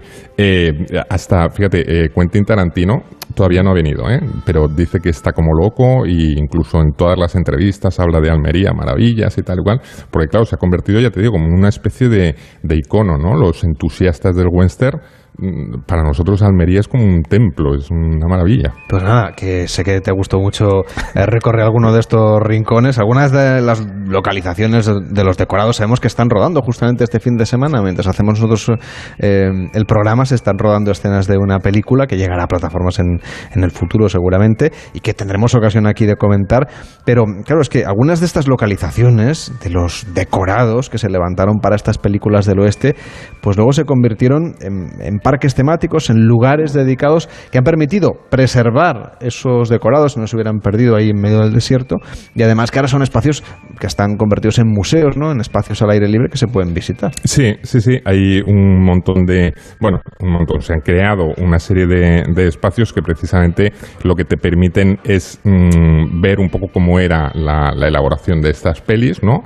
Y mmm, recuperar ese sabor, ¿no? De, de estos decorados que se han mantenido con el tiempo, como tú bien decías, y bueno, mmm, que, que, permiten no solo a los aficionados al western, sino a cualquiera eh, ver realmente cómo se, se, rodan estas producciones. Ayer parte de, de, este equipo estuvimos en Mini Hollywood, en el desierto de tabernas, en ese oasis Mini Hollywood, que tiene una parte dedicada a todo lo que es el, la industria del cine. Tiene una cosa curiosa, Pablo, que es que tienen en el cementerio del poblado, Allí entierran, cuando fallece alguien importante del mundo del cine, entierran alguna cosa que simbolice o que recuerde a esa figura del cine. El año pasado fue Ennio Morricone, Mm. hay una, una lápida en el cementerio con, con la fecha de nacimiento y muerte de Morricone, y allí está enterrada una partitura original de este compositor tan importante para la industria del cine y también para Almería. Y este año el homenaje será a Bat Spencer, va a venir su familia también a rendirle homenaje aquí, nada más o menos que en, que en Almería. Esto en tabernas, pero hay otro espacio muy cinematográfico en Almería, que es el Parque Natural del Cabo de Gata. Sí, Cabo de Gata, que se puso sobre todo muy de moda porque fue donde se rodó buena parte de Lorenz de Arabia. Eh, al que eh, gente de aquí lo conocía como Lorenz de Almería, en realidad, por la cantidad de planos que se utilizaron. ¿no? Y, por ejemplo, en la zona de las dunas, el director de David Lind hizo construir hasta una pequeña línea de ferrocarril para la película, porque en aquella época todavía no existían los efectos digitales. Y claro, si querías eh, que mm, rodar un choque de trenes, pues tenías que hacerlo, tenías que poner la, vida, la vía y poner el tren para que, que se chocaran. ¿no? Pero bueno, también en Cabo de Gata se filmaron otras pelis míticas, ¿no? como Indiana Jones y La Última Cruzada. Eh, seguro que te acuerdas de la escena esta de Sean Connery espantando gaviotas con, sus paraguas, paraguas. sí. ¿sí? Eh, pues eso se hizo en la playa del Monsul. Y la playa de Las Salinas sirvió de decorado a la serie de La Casa de Papel hace un, un tiempo ya. ¿Y aquí en la ciudad de Almería, donde estamos hoy haciendo el programa? Pues claro, también se han hecho un montón de pelis. Eh, hemos hablado mucho durante el, el programa de hoy del conjunto monumental de la Alcazaba. Yo tuve la oportunidad de, de pasearme por allí ayer por la tarde un ratito y me sentí un poquito calesi, fíjate. ¿Y eso? Sí, por- porque, bueno, fue una parte de, de decorados que se utilizaron para la sexta temporada de Juego de Tronos. También allí, en la película de superhéroes Wonder Woman 1984, eh, pasó por la ciudad de Almería y otros eh, lugares ya también carismáticos, como es el barrio de la Chanca, sirvieron, por ejemplo, de escenario al thriller El ritmo de la venganza.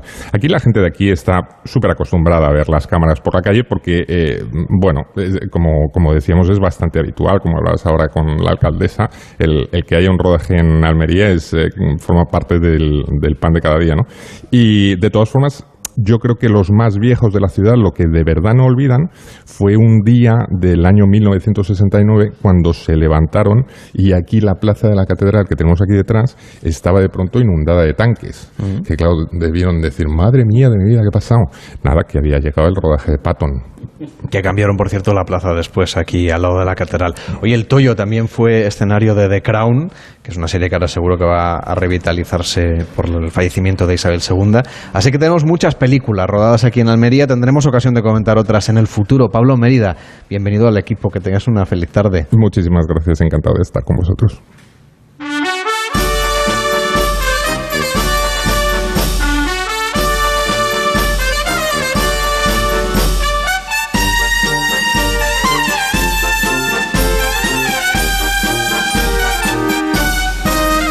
Gente Viajera, el programa de viajes de Onda Cero con Carlas Lamelo.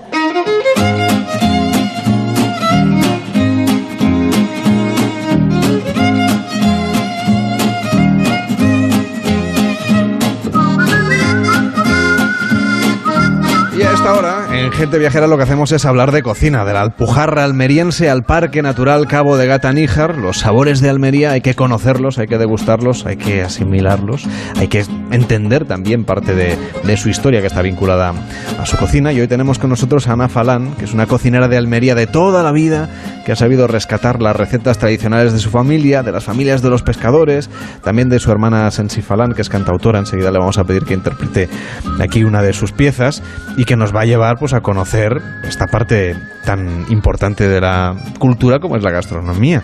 ¿Qué tal? ¿Cómo estás? Bien, Eh, bienvenida bien. y muchísimas gracias por acompañarnos. De nada. Sabemos que bueno que hay muchos vínculos de la cocina almeriense con Murcia, con Málaga, con Granada, con las provincias colindantes, con esta área del Mediterráneo.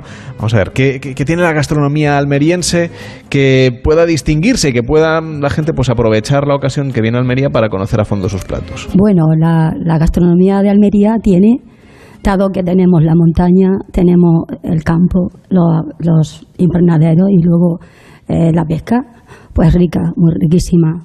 Tenemos cantidad de, de recetas. Lo mismo de- del mar que de, pues bueno, que de todo esto que he dicho. Y desde luego todos estos productos lo que hacen es acabar en las cocinas y ahí es donde entra el, ¿no? el saber hacer de gente como usted, de los cocineros, de las cocineras, que le ponen su toque. A ver, ¿cuál es el, no sé, el secreto así que usted le ponga a alguno de los platos? Bueno, el secreto es, la verdad, que es que nosotros tenemos dos invernaderos que tienen los, los tomates, el pimiento y la cebolla. Entonces, esas tres, esas, esas tres verduras se utilizan de distintas maneras en distintas recetas y, y saben diferentes todas. O sea que eh, yo creo que ha sido algo de nuestra familia, de nuestras madres, de los pescadores que han sabido combinar y sacar mm, lo máximo de todos estos productos. Pero oiga, yo compro los mismos productos en el mercado central, por ejemplo, que está aquí al lado, pero no me salen los platos igual. Ya, pero ese es el secreto que yo le pido. Eso, el secreto, el secreto es que se hace de diferente manera. Son refritos, son eh, los mismos productos cocidos y luego, mm, por ejemplo, tenemos nuestro nuestro caldero, nuestros pimentones que se hacen de distintas maneras. Son caldos y luego los caldos colorados son de distintas maneras, son con los mismos productos, pero de distintas maneras hechos y saben diferentes. ¿Cómo le explicamos a un oyente qué es, qué es un caldo colorado? Un caldo colorado es que se hace todo en crudo, todo. Se le echa todas las, verduras crudas, las patatas y digamos los condimentos, ¿no? Digamos que, eh, pues digamos las especias. Y sin embargo, un caldo quemado, que se hace un caldero, pues todo en refrito se hace de diferente manera y sabe totalmente diferente. Entonces, nuestro caldero, que tiene eh, la, verdad que con, digamos, con la parte esta de Levante, pues son, son que son calderetas allí y aquí son, es caldero. Entonces, eh, son mm, platos de ida y vuelta. ¿no? Como los cantes, mm. son de ida y vuelta. Y claro, luego tenemos el pescado de roca, aquí buenísimo, como la sama, el rape, la araña ronquera y una variedad de, de, pescado enorme, enorme. Usted tenía un restaurante, El Tintero, que ahora es un espacio cultural, también gastronómico. Ahí se pueden degustar las recetas. ¿Cómo, es la experiencia de acercarse a este sitio? Yo, pues nada, ponerse en contacto con, con Sensifalán, con el espacio cultural, y allí lo ofrecemos mm, en grupos, en grupos pues, medianamente grandes. La obsequiamos con nuestra gastronomía. Y, y bueno, y muy bien. O sea, que no es exactamente un restaurante, sino que es casi como que uno tiene que pedir hora para vivir una experiencia. Sí, es casi a capricho. Tenemos unos platos, por ejemplo, tenemos la marrana de pulpo, que es, un plato, es una, una, receta almeriense de los barcos. Es nuestra, en exclusiva, aunque luego se hagan eh, de diferentes maneras en el resto de España. Pero hay, eh, los pimentones también son nuestros, los fideos de Almería también. O sea que es que hay muchas comidas Luego partimos las lentejas y luego hay platos de olla.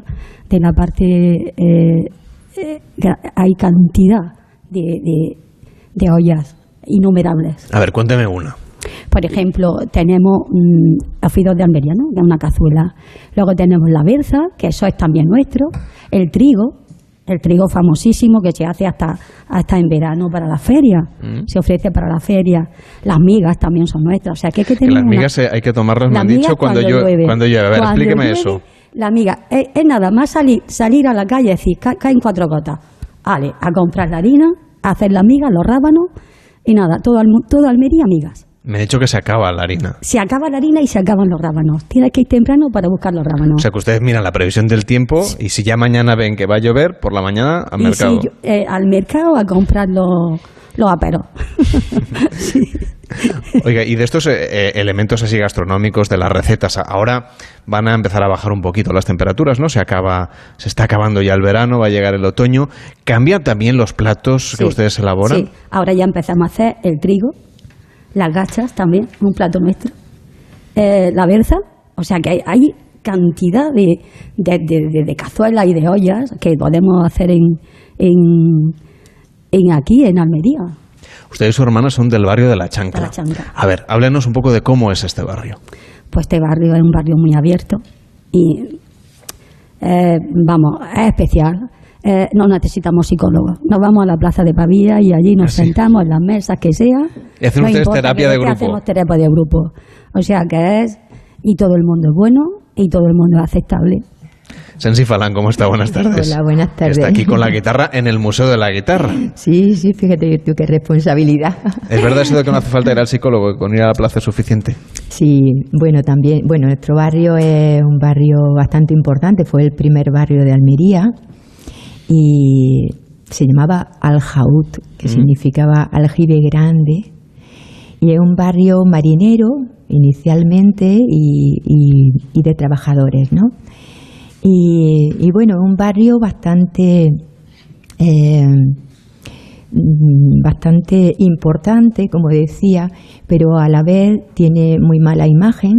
Y desde el tintero, desde la Asociación Cultural, desde el tintero cuando lo llevaba Ana, a nivel de restaurante, como ahora que tenemos el espacio cultural, el tintero, lo, lo que intentamos, nuestro objetivo principal es acercar a, a, a los almerienses y a todo el mundo que venga, que se acerque a la chanca y- e intentar cambiar la imagen eh, tan lamentable que, que tener, ¿no? la gente tiene de- del barrio. Hay que reivindicar el barrio de la Hay Chanca, que entonces. reivindicar, exactamente, hay que reivindicar, hay que acercar con programación cultural, con cultura de base, con porque nuestro barrio tiene muchísimos restos arqueológicos, restos de, de, de la gran muralla, de la muralla que, que bajaba de la, de la montaña.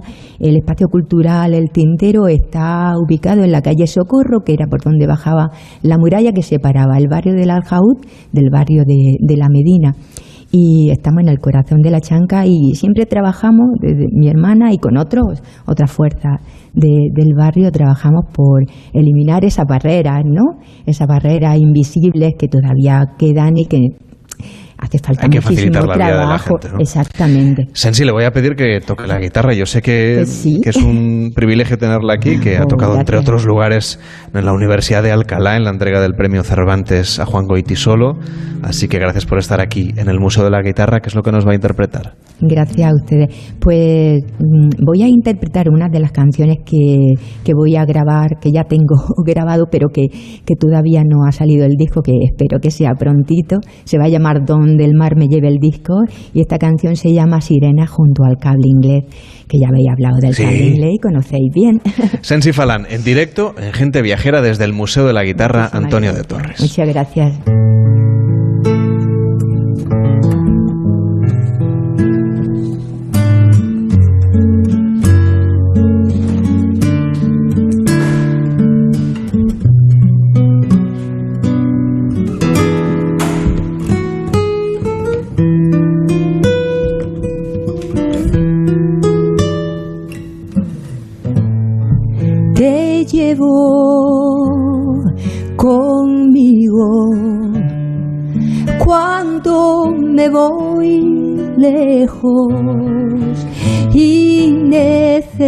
Necesito aquello que no puedo encontrar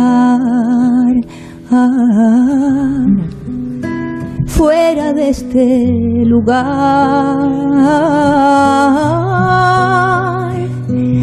Tengo demasiadas razones durmiendo en tus rincones no quieren que me vaya ni me aleje de tu playa y me cuesta tanto, tanto respirar.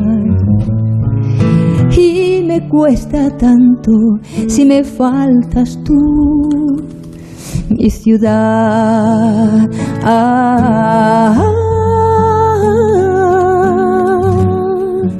si me faltas tú, el corazón me serpentea cuando sube la marea y la luz del faro navega buscando en los oscuro. Gente Viajera, el programa de viajes de Onda Cero con Carlas Lamelo.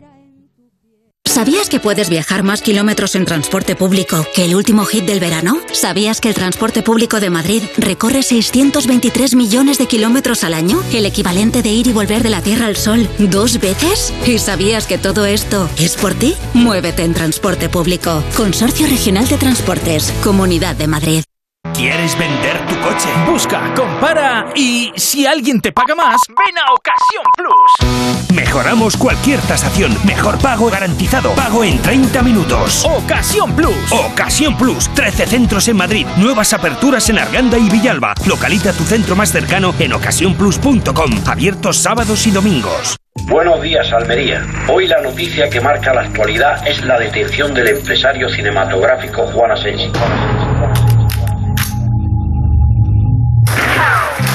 Nos contó que su padre no era el tipo eh, empresario conocido de los cines, no, no. El padre era el jefe de una, de una banda mafiosa. En Abu Dulce le pegaron una paliza. O detienes a, a este o te mato a ti. El territorio era suyo, él marcaba el territorio. Yo soy hombre de honor. Yo de drogas no sé nada. Mi padre ha hecho el negocio a sangre y a fuego. ¿Qué cojones? Que venga y me, me Y me dice la frase esa, que es lo que abre la entrevista. Soy un hombre de honor. Que no se meta más conmigo. Como policía yo recuerdo decirme yo no quiero ir a Almería. Había un dicho que de Almería los funcionarios venían llorando y se iban llorando. Ya no respeto a nadie. No respeto a nadie. Western. Disfruta del mejor entretenimiento en audio por solo 4,99 euros al mes. O si lo prefieres, 39,99 al año. Sonora. Gente que escucha. Para descubrir el apasionante mundo de los animales. Tengamos un poquito presente a estos animales pobrecitos que no cuesta nada ponerle el alféizar de la ventana un recipiente con agua. es muy importante que tengamos a nuestro animal de compañía bien tratado, bien prevenido. Consulta y resuelve tus dudas en Como el perro y el gato. Podéis mandar lo que os apetezca, consultas, dudas, opiniones, lo que queráis. Línea abierta. Los animales son agradecidos por naturaleza. Como el perro y el gato, con Carlos Rodríguez. Sábados a las 3 de la tarde, domingos a las 2 y media y siempre que quieras en la app y en la web de Onda Cero. Patrocinado por Menforsan, los especialistas en cuidados, higiene y cosmética natural para las mascotas. Te mereces esta radio. Onda Cero, tu radio. Noticias Mediodía. La actualidad a las 2 con Elena Gijón. Gobernar es tomar decisiones, las ha anunciado, pero en puridad no podemos decir que las haya Congreso, tomado. Juan de Dios Colmenero. Duras críticas. Caída en picado de las bolsas, Caridad García. Sí, la bolsa se deja en este Hasta la capital comunitaria nos vamos, Jacobo de Regoyos. Esta es ya la tercera. Noticias Mediodía con Elena Gijón. De lunes a viernes a las 2 de la tarde y siempre que quieras en la app y en la web de Onda Cero. Te mereces esta radio. Onda Cero, tu radio.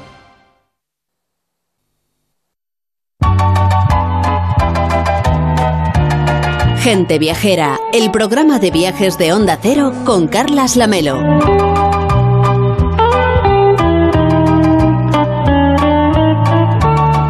Es la una de la tarde y 46 minutos, las 12 y 46 en Canarias desde el Museo de la Guitarra Antonio de Torres haciendo gente viajera en colaboración con el Ayuntamiento de Almería, con la Junta de Andalucía. Seguimos descubriendo Almería y también su provincia, de la mano de Ramón Villero, que hoy también nos va a llevar a descubrir no solamente lo que nos ha contado antes del turismo activo, sino la parte de naturaleza. Ah, sí, hola otra vez, Carlos. La verdad es que desde que Estereros me invitó a formar parte de la familia de gente viajera, ah, por cierto, un saludo desde aquí a abrazo Estereros que nos está escuchando. claro que sí.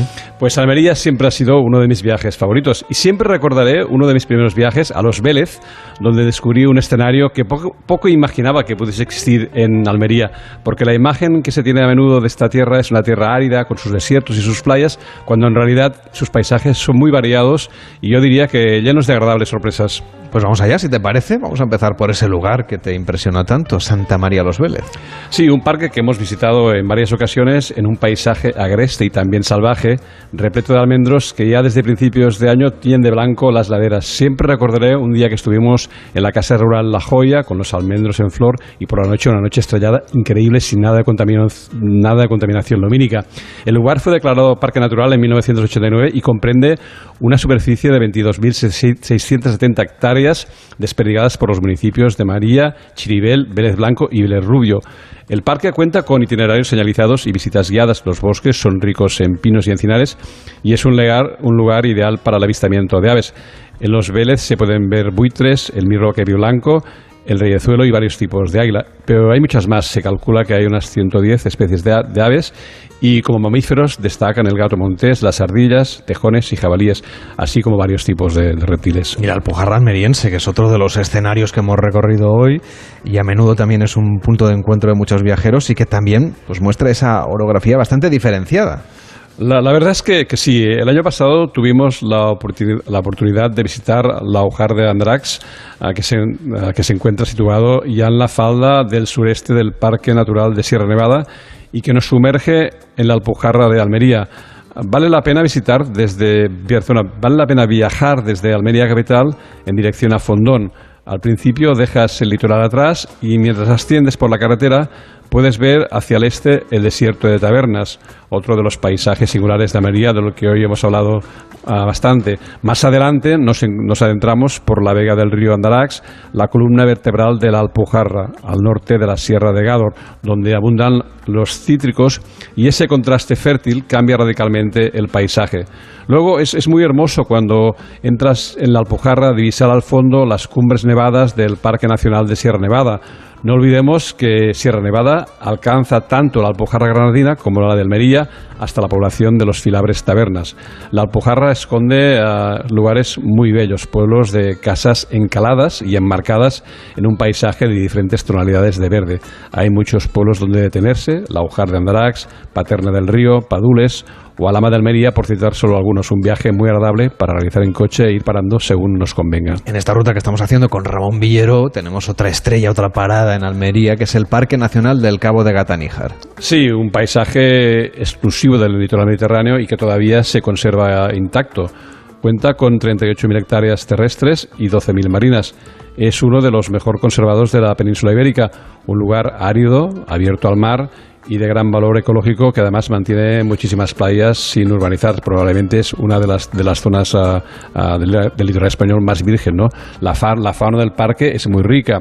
Se pueden ver águilas, zorros, flamencos, alcatraces. El ámbito marino en la zona protegida es rico en diversidad y no está esquilmado. Como he dicho en alguna otra ocasión, las estrellas del mar, antes tan comunes, tan comunes en las costas de España, pues aquí tienen su pequeño refugio. Yo recuerdo ah, haber, haber visto estrellas de mar en, cualquier playa de la Costa Brava, actualmente es muy difícil.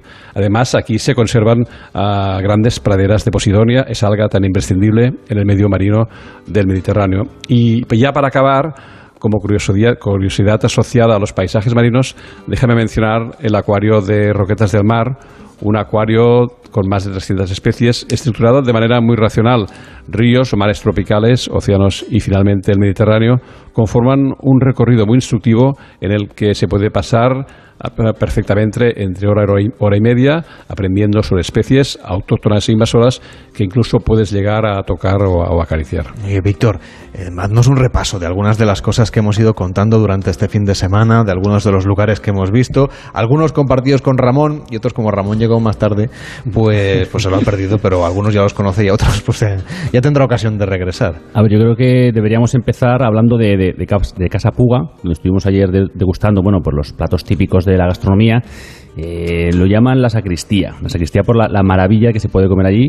Y bueno, como los, eh, las gambas en, en gabardina, las croquetas, los embutidos, la verdad es que es un sitio con mucho, mucha solera y, y buen, buen rollo, buena gente. También debíamos de, de hablar de- del restaurante de Tony García, que la verdad es que es un punto más de- del tema de la gastronomía, es un referente yo creo que la ciudad para hablar bueno pues mm, de sus croquetas de rabo de toro, para sus gambitas de, de, de garrucha, esa gamba roja que es una auténtica maravilla, mm, del, del gallo San Pedro, bueno, es un sitio maravilloso. También la terraza de la azotea Hotel Catedral, que está en el centro, eh, y, y lo más bueno de la, de la gastronomía almeriense es que se, com- que se comparte con, con la gente y con, y con los amigos. Bueno, y que hemos visitado, por ejemplo, el Oasis Mini Hollywood, donde no solamente hemos visto la parte dedicada a las películas, al poblado del oeste, sino también esa parte dedicada a la naturaleza. Ah, desde luego, bueno, tienen una, una, una variedad de, de animales y de, y de actividades que es una auténtica maravilla.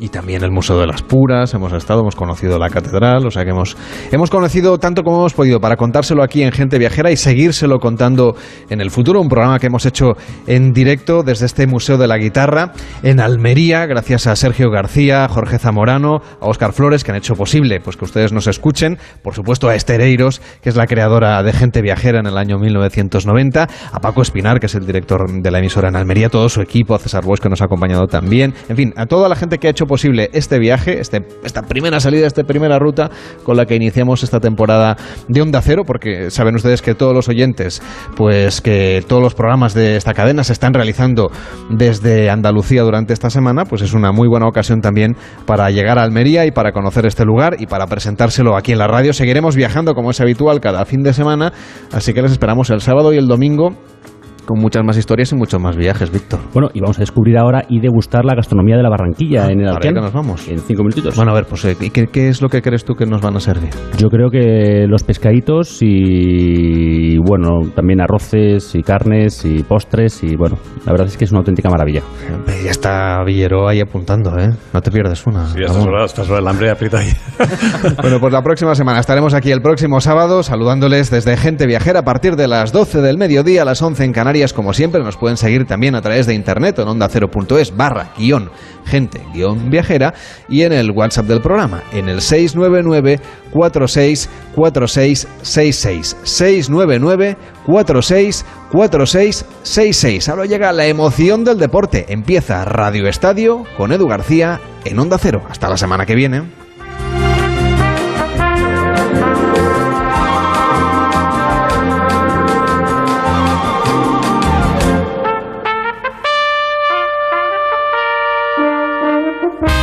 Gente Viajera, sábados y domingos a las 12 del mediodía, con Carlas Lamelo.